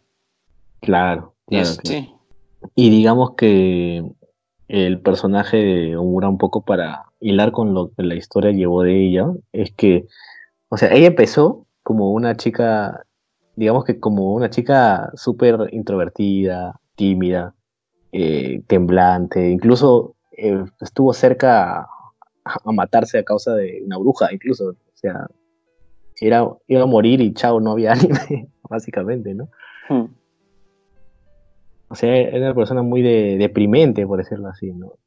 Pero digamos que su viaje, su viaje a, a través de todo esto, y digamos que la importancia de Madoka en su vida, que al final la vuelven, como tú dices, a, digamos que a, a volverse insensible, porque tanto ver morir a, a la gente, porque ella vio morir a todas, este, la- a todos sus amigas un montón de veces, vio destruirse el mundo, bueno, cinco, cuatro veces. Ya, Gracias, Sí. Noches de Walpurgis. ajá, exactamente, la noche de Walpurgis. Y digamos que haciendo una comparación de repente con, con Stand como tú dices, no habría quien la entienda mejor que Ocarina, ¿no? Que, que es lo mismo, ¿no? O sea, es intentar salvar a alguien este, porque amas a esa persona y, no poder hacerlo, ¿no? Porque digamos que hay, hay una fuerza detrás que no te permite llegar a eso, ¿no? Y Omura intenta, intenta, intenta, y no puede, y no puede, y no puede, y su alma se va resquebrajando, su humanidad se va perdiendo. Y e- es en la última línea, donde ya no le importa nada, absolutamente nada, no le importa si, si la gente se muere, no le importa si, si Mami está viva, si Kyoko está viva, incluso no le importa si Sayaka está viva. Lo único que le importa es de que las condiciones se den de tal manera que Madoka no este, llegue a ser bruja o no se muera, por decirlo así. ¿no? Y su forma, y su forma de expresarlo físicamente, como te, te comenté, para cerrar un poco la idea y que darte el pase, es que deja los anteojos de inocencia, de debilidad, eh, digamos, de su yo anterior, y se suelta el cabello en señal de, ok, la Kemi Homura que conociste antes está muerta. Ahora yo voy a hacer las cosas como piense mejor y, te hace la mierda. ¿no? Y tiene su, tiene su, tiene su símbolo de su, su seña, ¿no? De que cada vez que va a hacer algo intrépido o digamos que es como que se tiene su señal de, de moverse el cabello para atrás. pues, ¿no? Moverse el cabello, sí. Me cago en ti y voy a hacer lo que me parezca mejor. Dios respect. Ajá. Sí, Sí. ibas, a comen- ibas a comentar. Sí, quería comentar que, por ejemplo, o sea, el personaje de Homura, como se nos cuenta en el flashback, era un personaje débil, un personaje tristón, lento, tímido. Por otro lado, tienes una Madoka súper fuerte, este, energética, segura, con determinación. Entonces, para Homura, Madoka es su todo. ¿No? No tanto todo, todo entre comillas, pero bueno, es alguien a quien admira, alguien a quien respeta y necesita. Entonces comienza a darse, comienzan a pasar las cosas, a pasar las cosas, y, y no puede salvarla, no puede salvarla, y ve a Madoka como su único medio de felicidad, ¿no? Por lo cual es un amor, o sea, sí es un amor, es un amor de todas formas, pero Y ojo que, creo que tú y yo, que es muy probable que lo hayamos pasado, pero digamos que el amor también se forma a raíz del sufrimiento. o sea, tanto claro, lo sufrir que es que haciendo que lo ames más incluso. Bueno, pero es que, sí, pues, pero es que, por ejemplo, y ahí tendría, se me ocurre, no sé, una idea, por ejemplo, a ti que te gusta esto, el tema budismo, ¿no? Por ejemplo, nace el deseo, del deseo, el deseo, El deseo. el deseo nace un- un sufrimiento, el sufrimiento es una decisión, la decisión, la decisión puede ser impedida o no, entonces, este, es eso básicamente, ¿no? O sea, si Sí, no desean ellas, ahí, se van a la mierda. Eh, es muy budista todo este tema de, de la, del deseo y, y la semilla de sufrimiento que nace a raíz del deseo, ¿no? O sea, es muy budista. Pues sí, porque por ejemplo, tienes incluso una forma amadoka que termina desechando su ego para justamente poder ayudar a otros y, y guiarlos, ¿no? Plan Buda. Y tienes una Homura que hace todo lo contrario, que se centra solo en el yo, en acomodarse por encima de todo, ¿no? El ser o no ser, y aplastarlo con toda la energía que tenga, y pisotearlo. Presente sí. Homura por Maoka está condicionado por algo muy raro y un poco enfermizo, que el hecho de que para Homura tiene que ser justamente ella, Homura, ¿no? la, la razón de la felicidad de Madoka. O sea, es un típico caso de celos enfermizos. O sea, Homura no inició así, ¿no? Pero la situación repetida tantas, tantas veces ya, pues, la quebraron de forma irreversible. A, a, raíz de lo que dices, me gusta, por ejemplo, esa, esa escena final de la película de Rebelio, en la que Madoka se libera, digamos que, del mundo creado por la bruja de Akemi, la bruja de, de Homura, y ella vuelve a, a ser el ser superior eh, que es la ley del ciclo, y comienza a descender, eh, digamos, como a modo de Dios, ¿no? junto a sus ángeles, que serían Sayaka y la bruja dulce, a recoger el alma de, de Humura, pues, ¿no? Muy, todo muy este, cristiano, muy católico, pues, ¿no? Y, y vemos a, a, Kyoko y a Mami viendo esa escena, que está muy recontra bien animado por todos los colores y toda esa contraposición del, cielo que se ilumina y la oscuridad que reina de abajo tras todo el caos que creó la bruja. Es genial. Eh, vemos a una mami y una Kyoko diciendo, ese es el futuro que nos depara a nosotros, ese futuro de felicidad, ese futuro de, de que toda la cagada que hemos, la mierda que hemos pasado en este mundo, este, es la promesa de una vida mejor. Y digamos que desciende todo, y cómo eso se rompe a raíz de la decisión de, digamos que el ser de las tinieblas que acoge a Dios y, extrae, digamos que de manera egoísta eh, le quita toda esa satisfacción que pudieron tener todas las majos del universo, eh, se las arrebata por un deseo muy egoísta de ella es mía y, y, te hace la mierda, no me importa tu felicidad, no me importa si tu paraíso prometido, lo que yo quiero es que ella esté conmigo y, y quiero poder recordarla siempre. O sea, bien marcado el tema de, y lo dice literalmente al final Omura, este, le pregunta a Madoka, ¿tú qué priorizarías, el deseo o el orden? O el orden este, universal y todo esto, ¿no? Y Madoka le dice de que ella, y Sayaka también se lo dice, ¿no? Ella de todas maneras este, priorizaría el bien común, el orden, la estabilidad de todos antes que el deseo. Y es por eso que Omura tanto a Madoka como a Sayaka le dice, entonces eventualmente tú y yo seremos enemigos. Y pa, prácticamente cierra la película así, ¿no? de manera tan tajante y brutal. Pues, ¿no? Pero lo que pasa es que, por ejemplo, ahí es un tema interesante porque Madoka tiene la riqueza de que no pasa por un justamente por necesariamente verlo de esa forma. O sea, puedes tener lecturas simple, pero no por eso equivocada de verlo bien contra el mal, luz, eh, oscuridad, este, Dios contra el demonio, ¿no? O sea, el etiqueta entre comillas demonio de Homura es simplemente porque ella la quiso dar así y tiene un color, colores oscuros y tomó una decisión entre comillas egoísta, pero egoísta, pero es como que Madoka tomó una decisión mesiánica, ¿entiendes?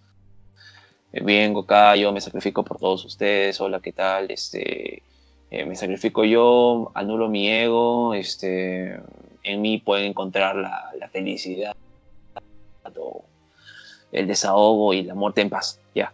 Eh, pero uh -huh. con eso no se soluciona el tema de los incubators, con eso no se soluciona eh, la muerte de las Mahou Shoujo, la posibilidad de que sigan estando tristes, ¿no? Y está muy bien, porque Madoka no invade el libre albedrío de las Mahou Shoujo, ¿no? Al final, si, si quieren decidir ser Mahou Shoujo y pedir su deseo, lo hacen ya no van a transformarse en brujas, ahora se enfrentan a las emociones oscuras de los humanos, que no me acuerdo el nombre que tienen, y normal, bomba. Pero ahora, bien, espectros. Y este, ahora, el tema de Homura, Homura al final regala una realidad este, idealizada por ella, y, y, y, es lo que ella quiere, es una realidad a su imagen y semejanza, una Madoka a su imagen y semejanza, porque así lo quiso ella Y tampoco es que haya anulado la felicidad de Sayaka. O sea, Sayaka le va muy bien, está contenta, feliz. Incluso casi se da cuenta, todavía tiene sus poderes. Pero Homura la desactiva. Este, Mami está feliz, o sea, todos están contentos en ese mundo idealizado. Ah, por pero Homura. si, si Sa- Lo que yo veo está- es que está ahí es por un daño colateral, es, digamos que es colateral, súper colateral. O sea, o sea Sí, si Sayaka no, está- no iba con Madoka, no, no hubiera estado ahí de nuevo, no se hubiera reinsertado a la realidad del universo. Creo yo. Sí, seguro, pero bueno, finalmente está ahí, ¿no? Entonces, este, Sí, sí, sí. para efectos de la narrativa. O sea, yo no creo, por ejemplo, eh, cuando la primera vez que vi Ma Madoka Mágica o la película, me quedaba con la idea de que, picón, me quedaba como con la sensación de que, puta madre, pero ¿por qué la decisión egoísta tiene que ganar, no? Pero ahora que lo veo ya, pucha, ya después de cinco años o seis, este, digo, oye, o sea, Homura no hizo nada mal, bro. O sea, en buen plan. Su decisión puede haber sido egoísta, pero generó el mejor cambio para todos ellos, incluyendo los. Salvo para los incubators, que ahora son sus perritos, básicamente. Me pero encanta cuando tuvo el- Homura- pero ellas- Homura le, le- le- Pero- le agarra como un cachorrito y le dice Incubator. pero, ju- pero incubata. Pero justamente Homura tiene. Sí, me parece que Homura llegó a comprender el tema de la entropía. Sí, Homura llegó a entender la amenaza real que representaban los incubators, justamente porque en Rebellion ella es el experimento, ¿no? Homura Sí, es el sí, experimento de los incubators. En- Entonces, este. Ahora, eh, me parece que el final está justificadísimo y a mí sí me gusta, me parece muy bacán. No lo veo como que el mal gana, o sea, yo no lo veo para nada como de esa forma. Simplemente porque es, es una pelea, de- es una lucha de ideales, ¿no? Es una pelea netamente entre Madoka y Homura, entre ver quién se sacrifica más. O sea, y al final, Homura, ya objetivamente hablando, piénsenlo bien, Homura, la decisión final de tomar el poder de Madoka, que en, que en realidad es su poder de Homura, porque la que hace el viaje en el tiempo y va recolectando todo el caos o la entropía es ella, como sea, que eso sea luego la explicación que da Urobuchi para especificar por qué le roba el poder, porque es un tongazo, es un chongazo eso, todavía me acuerdo que había un tema de que el plot twist no estaba justificado y tal, pero el plot twist estaba súper re justificado por el Magic System que, da, que se explica. Eh, el tema era que este que eh, ah, ya se me fue la idea. Pero el- básicamente o sea que Hom- ah, ya me acordé ya me acordé. Que o sea Eh. Homura en el momento en que toma el poder de, de Madoka Homura qué es lo que tienen las brujas qué es lo que te entregan las brujas desesperanza. O- ideas oscuras no entre comillas. Ujú. Homura en ningún momento decidió quitar el poder a Madoka por desesperanza o ideas oscuras. No, no, no. ¿Y qué te, y qué te entrega este, las Mahou Shoujo? Esperanza, amistad, luz. Bueno, esperanza. Este, deseo. ¿Acaso ella tuvo que le quitó el poder a Madoka por esperanza, por deseo? No. Lo hizo netamente por el una jodida promesa. Una jodida promesa que en el personaje, en la narrativa, en el desarrollo del personaje está más justificado. O sea, me parece que ella incluso llamarle demonio mm, me parece duro por parte de ella, pero me parece que ella llegó a trascender algo superior incluso a lo que logra Madoka. Eh, es egoísta, sí, pero no por eso significa que está mal. Eh, ahora, Madoka, por ejemplo, viene a un- hizo un sacrificio, ¿no? Queda como heroína, pero Homura es una antihéroe total. Claro. A mí, a mí sí, por ejemplo, me gusta mucho el, el tema de, de que, por ejemplo, el nihilismo es la negación, el sinsentido, que Homura está atrapada en un bucle sin sentido, justamente.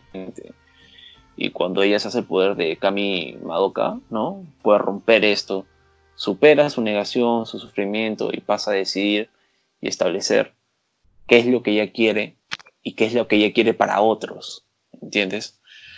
y decide lo que quiere para Madoka. Ahora, eh, el tema de Madoka puntualmente, hay dos puntos que yo veo en el personaje de Homura, ¿ok? Para que hacen lo que, para que que haga lo que hace y justifica lo que hace. Son dos puntualmente. Y lo interesante es que no es Homura la que decide, sino que es la misma Madoka. punto número uno. Cuando Madoka está derrotada y Homura le explica la verdad de los Mahou Shoujo, en la tercera línea creo que es, que Madoka le dice, sálvame, ya no quiero ser una Mahou Shoujo, evita de que me convierta en una Mahou Shoujo. Uno, ¿no? Y se vuelve Homura, Homura cabello largo. Exacto. Y la parte número dos es que la Homura eh, que la Homura la Homura que está en este mundo idealizado, o sea, la Homura original, junto con la, la Madoka, la Madoka idealizada por ella, es esta misma Madoka, esta misma Madoka, la que le dice, este, le pregunta creo algo como que, oh, este, y este mundo está bien, y ella dice, este mundo está como que, no, no literalmente, pero le dice, este mundo está perfecto, o sea, no lo cambiaría por nada, está muy bien para mí, me siento cómoda. Entonces, esas palabras hacen que finalmente eh, Homura se dé cuenta de que Madoka no puede decidir por sí misma, súper egoísta obviamente, lo que está bien para ella, porque yo conozco más Madokas de las Madokas que ella misma conoce, por así decirlo, ¿no? Sí. Que es egoísta, sí, es egoísta. Bueno, pues el personaje está súper justificado. Y eso es algo súper bueno. Sí, y me gusta el, punto de vista que tienes porque eh, más que, digamos, contradecir lo que te digo, como que lo complementa, ¿no? Porque son dos distintas visiones que, digamos, de, un mismo evento y que, está bien de que se complementen de esa manera y solo quería quizás agregar porque yo, he visto el final creo que unas 20 veces, de verdad, porque decía, no lo he entendido bien, no sé, no, no, no, es porque el plot twist es brutal, o sea, yo no me esperaba que, que, pase todo eso al final, o sea, yo cuando Madoka está descendiendo de los cielos dije, bueno, ya va a acabar, me voy a ir a y listo, ¿no? Pero digamos que ese plot twist final es como que me, es como que me caché, me agarraron el cerebro, me lo exprimieron y me lo metieron de vuelta, así como que, ¿no? Es buenísimo, sencillamente. Sí, Sí, sí, es muy, muy, muy. Es como que la misma Omura te agarra el cerebro a ti y te, te caga. Pero, o sea, lo que, eh, lo que Omura al final extrae, porque eso no me queda claro, decía. Ella dice de que al momento de tocar a Madoka le extrae, le extrae algo y parte la ley del ciclo, que es la representación divina de Madoka, parte de la ley del ciclo en dos. No, es que elimina la ley del ciclo, sino es que la parte en dos. ¿Y qué, yo me pregunto, ¿y qué es lo que extrae a Omura de, la ley del ciclo? Que, no hace que deje de existir, sino que permite de que ambas entidades existan. Y, justamente mientras divagaba de eso, yo decía, ah, ok, ahora sí, creo que entiendo el opening del, anime, porque yo en el opening, si, no, si es que recuerdes, que ojalá es que te acuerdes, eh, vemos en, en varias secuencias a dos Madokas, este, una Madoka divina y una Madoka humana, como que interactuando entre ellas. No sé si, te Sí, sí, sí, me acuerdo.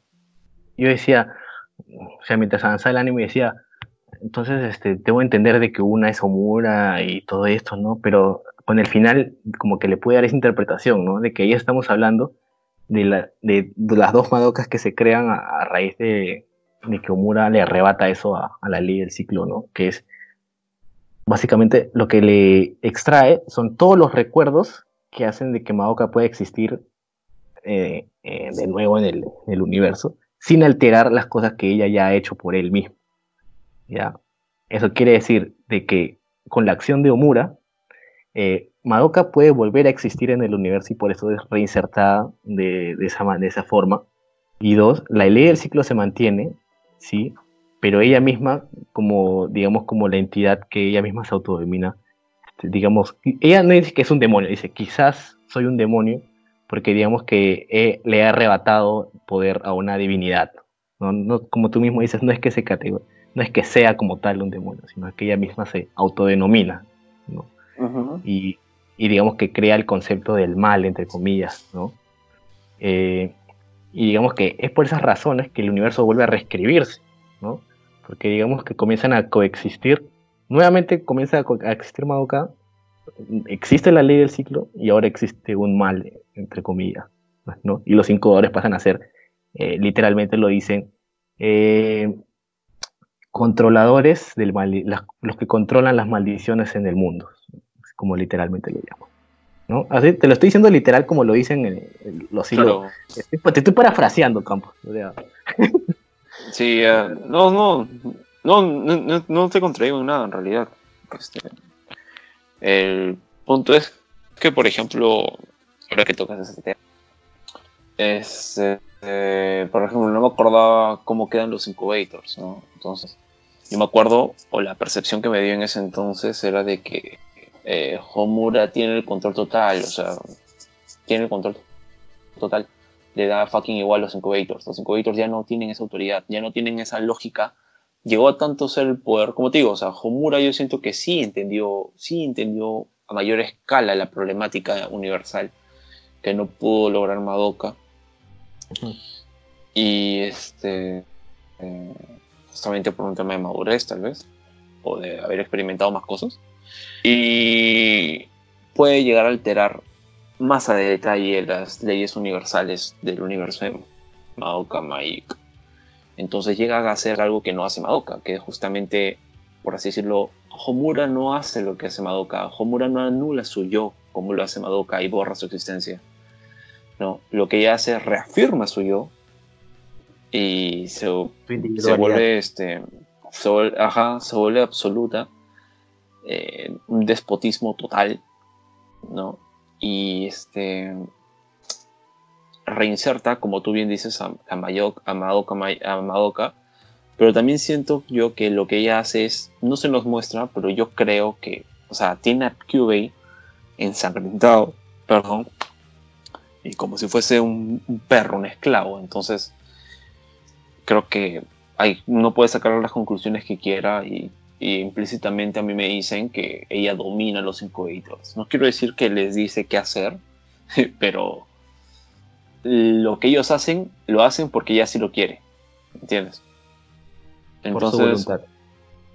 Por su voluntad, exacto. Ella ha reescrito el puto universo. O sea, la entropía funciona de otra forma.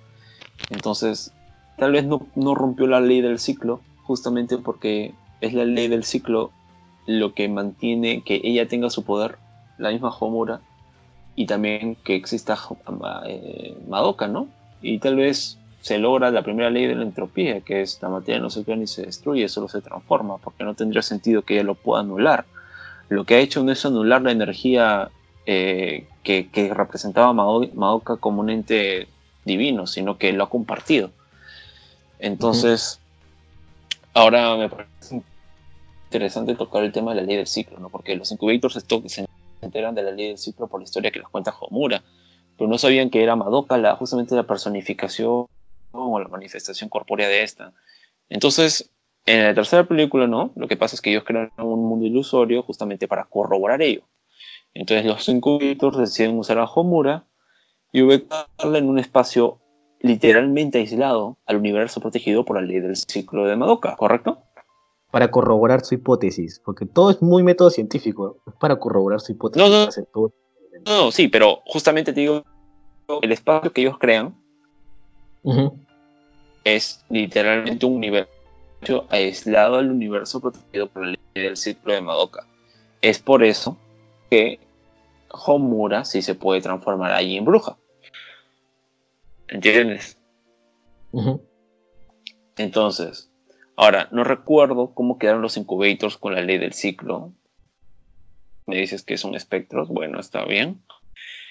Em, pero ¿cuál es el problema de ellos? O sea, simplemente querían descubrir la verdad, simplemente tenían los que manipulan o controlen, ¿no? Y no son los manipulados. Y bueno, ya no me queda ninguna duda en realidad, o sea, el, el objetivo que querían los incubators era controlar a Madoka. Y Homura en la vida. Madoka. Homura en la vida iba a permitir que eso pase, ¿no? Eso es algo chévere. Y ya, bueno, en la final de Rebellion lo que pasa es que Homura recrea un mundo ideal con la Madoka. con una Madoka un poquito débil, un poquito fuerte. Y que ve a Homura como alguien débil a quien ella debe proteger, ¿no? Entonces. Madoka no recuerdo que es una diosa. Y, este, y está lo, interesante, lo picante de una futuro segunda temporada y tal. Entonces, Homura piensa en la muerte del autosacrificio como solución para que los no puedan tener a Madoka y así cumplir su deseo de salvarlo. Eh, pero acá viene la gran tragedia, ¿no? Que es, o sea, realmente el personaje, realmente lo que yo quiero, o sea, lo que entiendo e interpreto yo es, realmente nos conocemos, realmente sabemos nuestros deseos más íntimos, ¿no? Porque al final ni la misma Homura sabía lo que quería, porque he ido progresando paulatinamente. Entonces al final lo que Homura de verdad quería para mí es sufrir por Madoka. Sufrir por Madoka. Que es otro nivel, ¿no? Entonces, esa es la lectura que yo particularmente le doy. O sea, ella quería sufrir por Madoka. Eh, y bueno, este, tampoco acepta, por ejemplo, no, algo chévere, que es que no acepta que eh, no acepta que Madoka la salve no acepta que ni que Madoka la salve, ni que Madoka sea salvada por otra persona que no sea ella, o por otro medio. Entonces, este, tenemos ahí este, a la misma Homura metiendo la rata y haciendo el plot twist de la vida. Y intentando trascender. Pero sí, es una pelea de ver quién salva a quién, ¿ah? Eso es lo que me parece. Sí, pues eso sí. Por ejemplo, me acuerdo que el mensaje final que veo como Madoka Magica, si lo pudiese resumir. Sí, a modo ya de, conclusión, pues. Claro, es la aventura de unas amigas, ¿no? Por la liberación perpetua del sufrimiento, ¿no? Y en consecuencia de esto ya alcanzar la felicidad. Y es eso, o sea, Madoka decirle a Homura que la salve, y Madoka en la pelea decirle a, esta que está cómoda, ¿no? Terminan de convencer a, Homura de su acción, de, de, que lo que tiene que accionar, de cómo tiene que hacer las cosas. Entonces, es brutal, es brutal. Todo lo que hace Homura para mí es súper genial y me ha gustado muchísimo. Es el personaje de Homura Akemi de, de todo este universo genial que se ha creado trágica aventura mágica. Así, literal. A mí me encanta mucho el personaje de Homura, me parece muy sano el debate que se hace a veces, ahora que se hace, respecto a Moka sobre si Homura, no partiendo si es bueno o malo, sino poniéndose en la psiquis de los personajes. Me parece que la, la accionar de Homura está más que justificado, es un personaje muy bien escrito, es increíble. Eh, narrativamente es original, lo que hace Urobuchi, cómo va construyendo la estructura, cómo te cuenta todo. Los personajes todos son muy bonitos, incluso el personaje de Bebe, por ejemplo, que es el personaje Hakawai, ¿no? Entonces... Y es irónico que sea la. que al final Bebe sea como que quien termina. El que se queda con Mami, claro. Irónico, irónico, o sea, el, el mango. y. Y nada, de que ha sido una más, una más, una más, una idea más que me acabo de acordar. Por favor. Que la apunté, que la tengo acá apuntada. A ver, a ver. A ver. Esto lo escribí hace años, ¿ah? Que al finalizar el anime, Homura decide recordar a Madoka. Es decir, no la niega. Lo que sí hace es negar al mundo en su totalidad. Como tú también señalaste, eh, llegó un punto, o sea, el personaje Homura ha tenido, ha tenido varias fases, varias, varias fases, varias fases. Eh, la final del anime, esa Homura que termina el anime, antes de que Madoka salve a todos, o mejor dicho, esa era una Homura que iba all in, iba all in, o sea, si ella en ese momento nuqueaba el mundo, hacía el apocalipsis con tal de salvar a Madoka. Dista del último final, porque al final en Rebellion termina de convencerse y idealizar una Madoka, pero me parece que es el perfecto balance, ¿entienden? Me parece que está muy bien equilibrado la decisión final que toma Homura, porque Homura, muchos pueden decir que es egoísta, pero si lo ponemos en retrospectiva, ella ha tomado todas las decisiones que ha tomado justamente porque Madoka sí se los dijo. Entonces no, no sé al final qué tan egoísta es porque las decisiones que tomó Homura fueron porque la misma Madoka se lo indicó. Sí, pues, eso sí. Pero otra cosa es también que Homura también le mete sus celos, sus celos y su posesividad y su obsesión enfermiza. Bueno, es muy humano, pues. muy humano, ¿no? Que te digan una cosa, pero al final tus emociones terminen influyendo en esa decisión.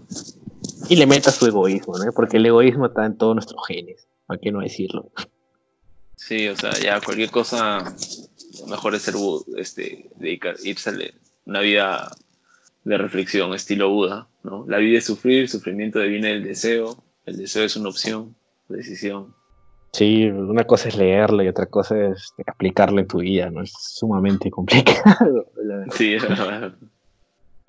Pero, pero bueno, yo, ulti- mi última apreciación, eh, digamos que a, modo también de compartirles cómo fue mi experiencia final, es que, por ejemplo, vi el anime y, ¿cómo se llama? Y como las dos películas antecesoras de Rebelio son recopilatorias, ¿no? Eh, me hizo sentir como que, por ejemplo, el anime, todo lo veo yo hasta el punto en que se revela cuál es el plot eh, principal, eh, desde el POV de Madoka, ¿no? Todas las decisiones de Madoka como que tú las terminas bancando porque dices, bueno, es la prota y yo me identifico con ella, ¿no? Y, y Omura me parece extraña y, y rara hasta cierto punto donde ya entendemos, ¿no? Pero cuando yo veía, veía las películas recopilatorias, eh, y prácticamente volví a ver el anime en resumido, eh, Ujú. sentía de que ahora lo veía ya no desde el POV de Madoka, sino desde el POV de, de, de Homura, pues, ¿no? Sí, ese es, el, ese, es, ese es el chiste justamente de, de estas pelis. Cosa rara pasa, pasa exactamente efecto similar con Psycho Pass, que tiene una serie diferente de la temporada 1, que es desde la perspectiva de Makishima Shogo. así. Sí. No me acuerdo el nombre, pero sí está. Es como que hay detalles. O sea, te cuentan la historia de la primera temporada, pero hay detalles y escenas adicionales justamente porque está desde el POV de Makishima. Buenísimo, pues buenísimo. Y ese, y ese efecto, me- digamos que te permite comprender más las cosas. Porque una cosa es verlo virgen, pues, ¿no? Sin saber nada. Y comerte todos los plots. Y otra cosa ya es verlo diciendo, ah, si hizo esto es porque esto pasa, porque viene de esto y porque su actitud es consecuencia de, uff, ¿no? todos sus viajes que ha hecho, pues, y comprende a, a cabalidad mejor las cosas. ¿no? Entonces, yo, yo no tengo nada que, que decir esto es malo, esto es bueno, porque a mí me parece que todo está excelente. O sea, yo no le encuentro queja a esto, ¿verdad? de verdad. O sea, no, no me pareció aburrido. Ni siquiera el, digamos que el Slice of Life que hubieras podido explotar para hacer mm, quizás una temporada más incluso. eh, Es que no hubo, es no hubo, no hubo- No hubo. claro, no hubo necesidad, no hubo eso. rápido y conciso. Sí, es increíble. O sea, pero todo es tan prudente, tan coherente. O sea, prudente me refiero en que todas las dosis son correctas. O sea, nada sobra.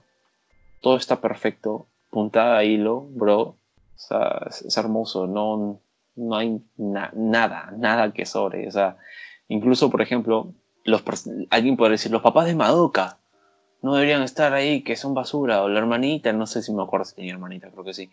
Este, Ah, no, su hermano, Tatsuya, Tatsuya creo que es. Sí, ya, no, no deberían que esto que el otro. Bro, o sea, es que, como digo, son lecturas, ¿no? Hay complejidad, pero por ejemplo, Madoka se auto... Hay gente que dice, no, Madoka es heroína. Madoka no es heroína, amigo. La Madoka heroína era la Madoka de la línea 1, línea 2, pero la Madoka que se sacrifica en el anime, ella se autosacrifica. Ella no quería hacer eso. Ella no quería abandonar a su papá, a su familia, pero el contexto todo lo empujó a hacer ello. ¿no? Ah, no quiero decir que no es su decisión, obviamente ella lo decide. Pero si ella hubiese sido no hacerlo, no lo hubiese hecho. ¿no? Entonces el personaje le costó demasiado. Y eso es algo que a contraposición de Akemi Homura no pudo solo. Y es de puta madre. O sea, el lo mejor de Madoka Magica es que no se cierra en el maniqueísmo. Ha roto, puesto una, ha sido vanguardista en la forma de la narrativa, en la forma del género de las Mahou Shoujo, ¿no? Y eso es algo que, es algo que la gente cuando ve este anime se, se creo que es la, la sorpresa más grande, ¿no? Claro, de todas maneras, de todas maneras. Y solo, solo agregar que la familia de Madoka yo creo que es necesaria, ¿no? Porque yo diría, como un montón de niñas sobreviven sin padres, yo diría, ¿no? Que es lo que me puse a pensar un poco en el caso de Mami y de Sayaka, ¿no? O sea, o incluso de Sakura, ¿no? O sea, estos niños que el gobierno no se preocupa porque no tienen padres. Aparte que al final, al final, este, como que te sirven de herramienta para decirte y reconfirmarte de que los de vu son, son parte de este mundo también, ¿no? Que, porque su hermano al final sigue hablando con Madoka a pesar de que, de que ella no existe, no tiene existencia de por sí, ¿no? Y su mamá es como que, ah, sí, el nombre Madoka me suena, ¿no? Algo así, ¿no? Sí, igual Madoka, por ejemplo, Madoka como tal es un buen personaje. Me gustó bastante. Tal vez me hubiese gustado ver más Madoka en acción, pero bueno, o sea, tampoco, tampoco me quejo. O sea, me quejo de, ah, me hubiese gustado, ¿no? Dame un OVA donde se vea super animación de Madoka peleando con las 5 ahí, pero o sea, el resultado final es impecable, es 10 de 10, 10 de 10, 10 de 10. Incluso sí. las, las relaciones, este, si podrías decirlo así, lésbicas de, de, de, las personajes, no son nada forzadas, o sea, son muy naturales, te empatizas con ellas, puta, adoras esas relaciones, o sea. Sí, es el Yuri, ese es el Yuri, el Yuri tal cual es muy, muy bueno en esta serie. Eh, es, algo que le, es algo que le cuesta a Hollywood hacer, pues, le cuesta, pareciera que lo, hiciera sin ganas, pues. Lo que pasa es que también eh, Gwen Guruchi es medio enfermín, pues. no, mentira. no, pero es que, mira, si fuera enfermín me pones este, una escena mostrando, este, acariciándose las tetas que, he visto en otros animes, ¿no? Y, y ya, ¿no? Pero es que esto es narrativa, la narrativa que le mete es como que te engancha, te hace enamorarte de, esa relación. Te voy, a decir algo más. El director de, de Madoka Magica, ¿ya? o sea, Ken Urobuchi, ha escrito también este en Tai. O sea, novelas y tal, con lenguaje más fuerte, como por ejemplo en Fate Zero, etc. Pero el director particular de esta sí ha dirigido en Tai. O sea, ¿Ah, porno animado, ajá. Claro, claro. Pero el chiste de este brother es que tranquilamente podía haber mostrado más horror, más morbosidad, pero no había necesidad tampoco, ¿no? Como que. No, necesidad. Yo creo que lo que está bien. La, o sea, claro, lo que sea es un. O sea, es muy, muy bueno. No, no, tengo que tocar. mostrar ni sangre. Mm, ya. Bueno, amigos, amigas, Pueyas Maíz y Cubis incubadores. Esto ha sido todo por el día de hoy. Espero que haya disfrutado del programa. Y si, como siempre digo, si han llegado hasta este punto, les agradecemos infinitamente porque nos sentimos valorados. Así sean dos o tres gatos, no importa. Quiero decir que ustedes son nuestros nuestros gatos favoritos. ¿Algunas palabras de despedida, este, Campos? No, este, eh, gracias si han escuchado hasta acá y, si tienen alguna duda, consulta o comentario, que lo hagan. Exactamente, ¿no? Recuerden que pueden seguirnos en Facebook eh, también y yo creo que les llegaría mejor nuestras publicaciones porque de todas maneras en estas épocas el, alcance que marca Facebook es como que te cierra el caño, ¿no? me he dado cuenta, ¿no? Entonces, yo creo que si deciden entrar a nuestro grupo oficial en Facebook, les va a llegar mejor este, nuestras actualizaciones. Así que, nada, esperen la siguiente semana, que si todo sale bien, vamos a terminar por fin de analizar Boku no Hero, ¿no? Boku no Hero, última temporada, último capítulo. Última temporada en emisión, última temporada en emisión, porque van a sacar más hoy. Ah, obviamente, claro, ¿no? Y, como ya había comentado en el anterior programa, este, muy probablemente sigamos analizando ya vía manga, ¿no? Como para no tener que esperar mucho tiempo. Así que, nada. Esto ha sido todo. Cuídense, quédense en casa. Pensamos al coronavirus, pensamos a los incubadores. Adiós. Adiós, Nara. Sayonara son pues. Sayonara. Sayonara incubadores. Yo, Dios. Bye bye.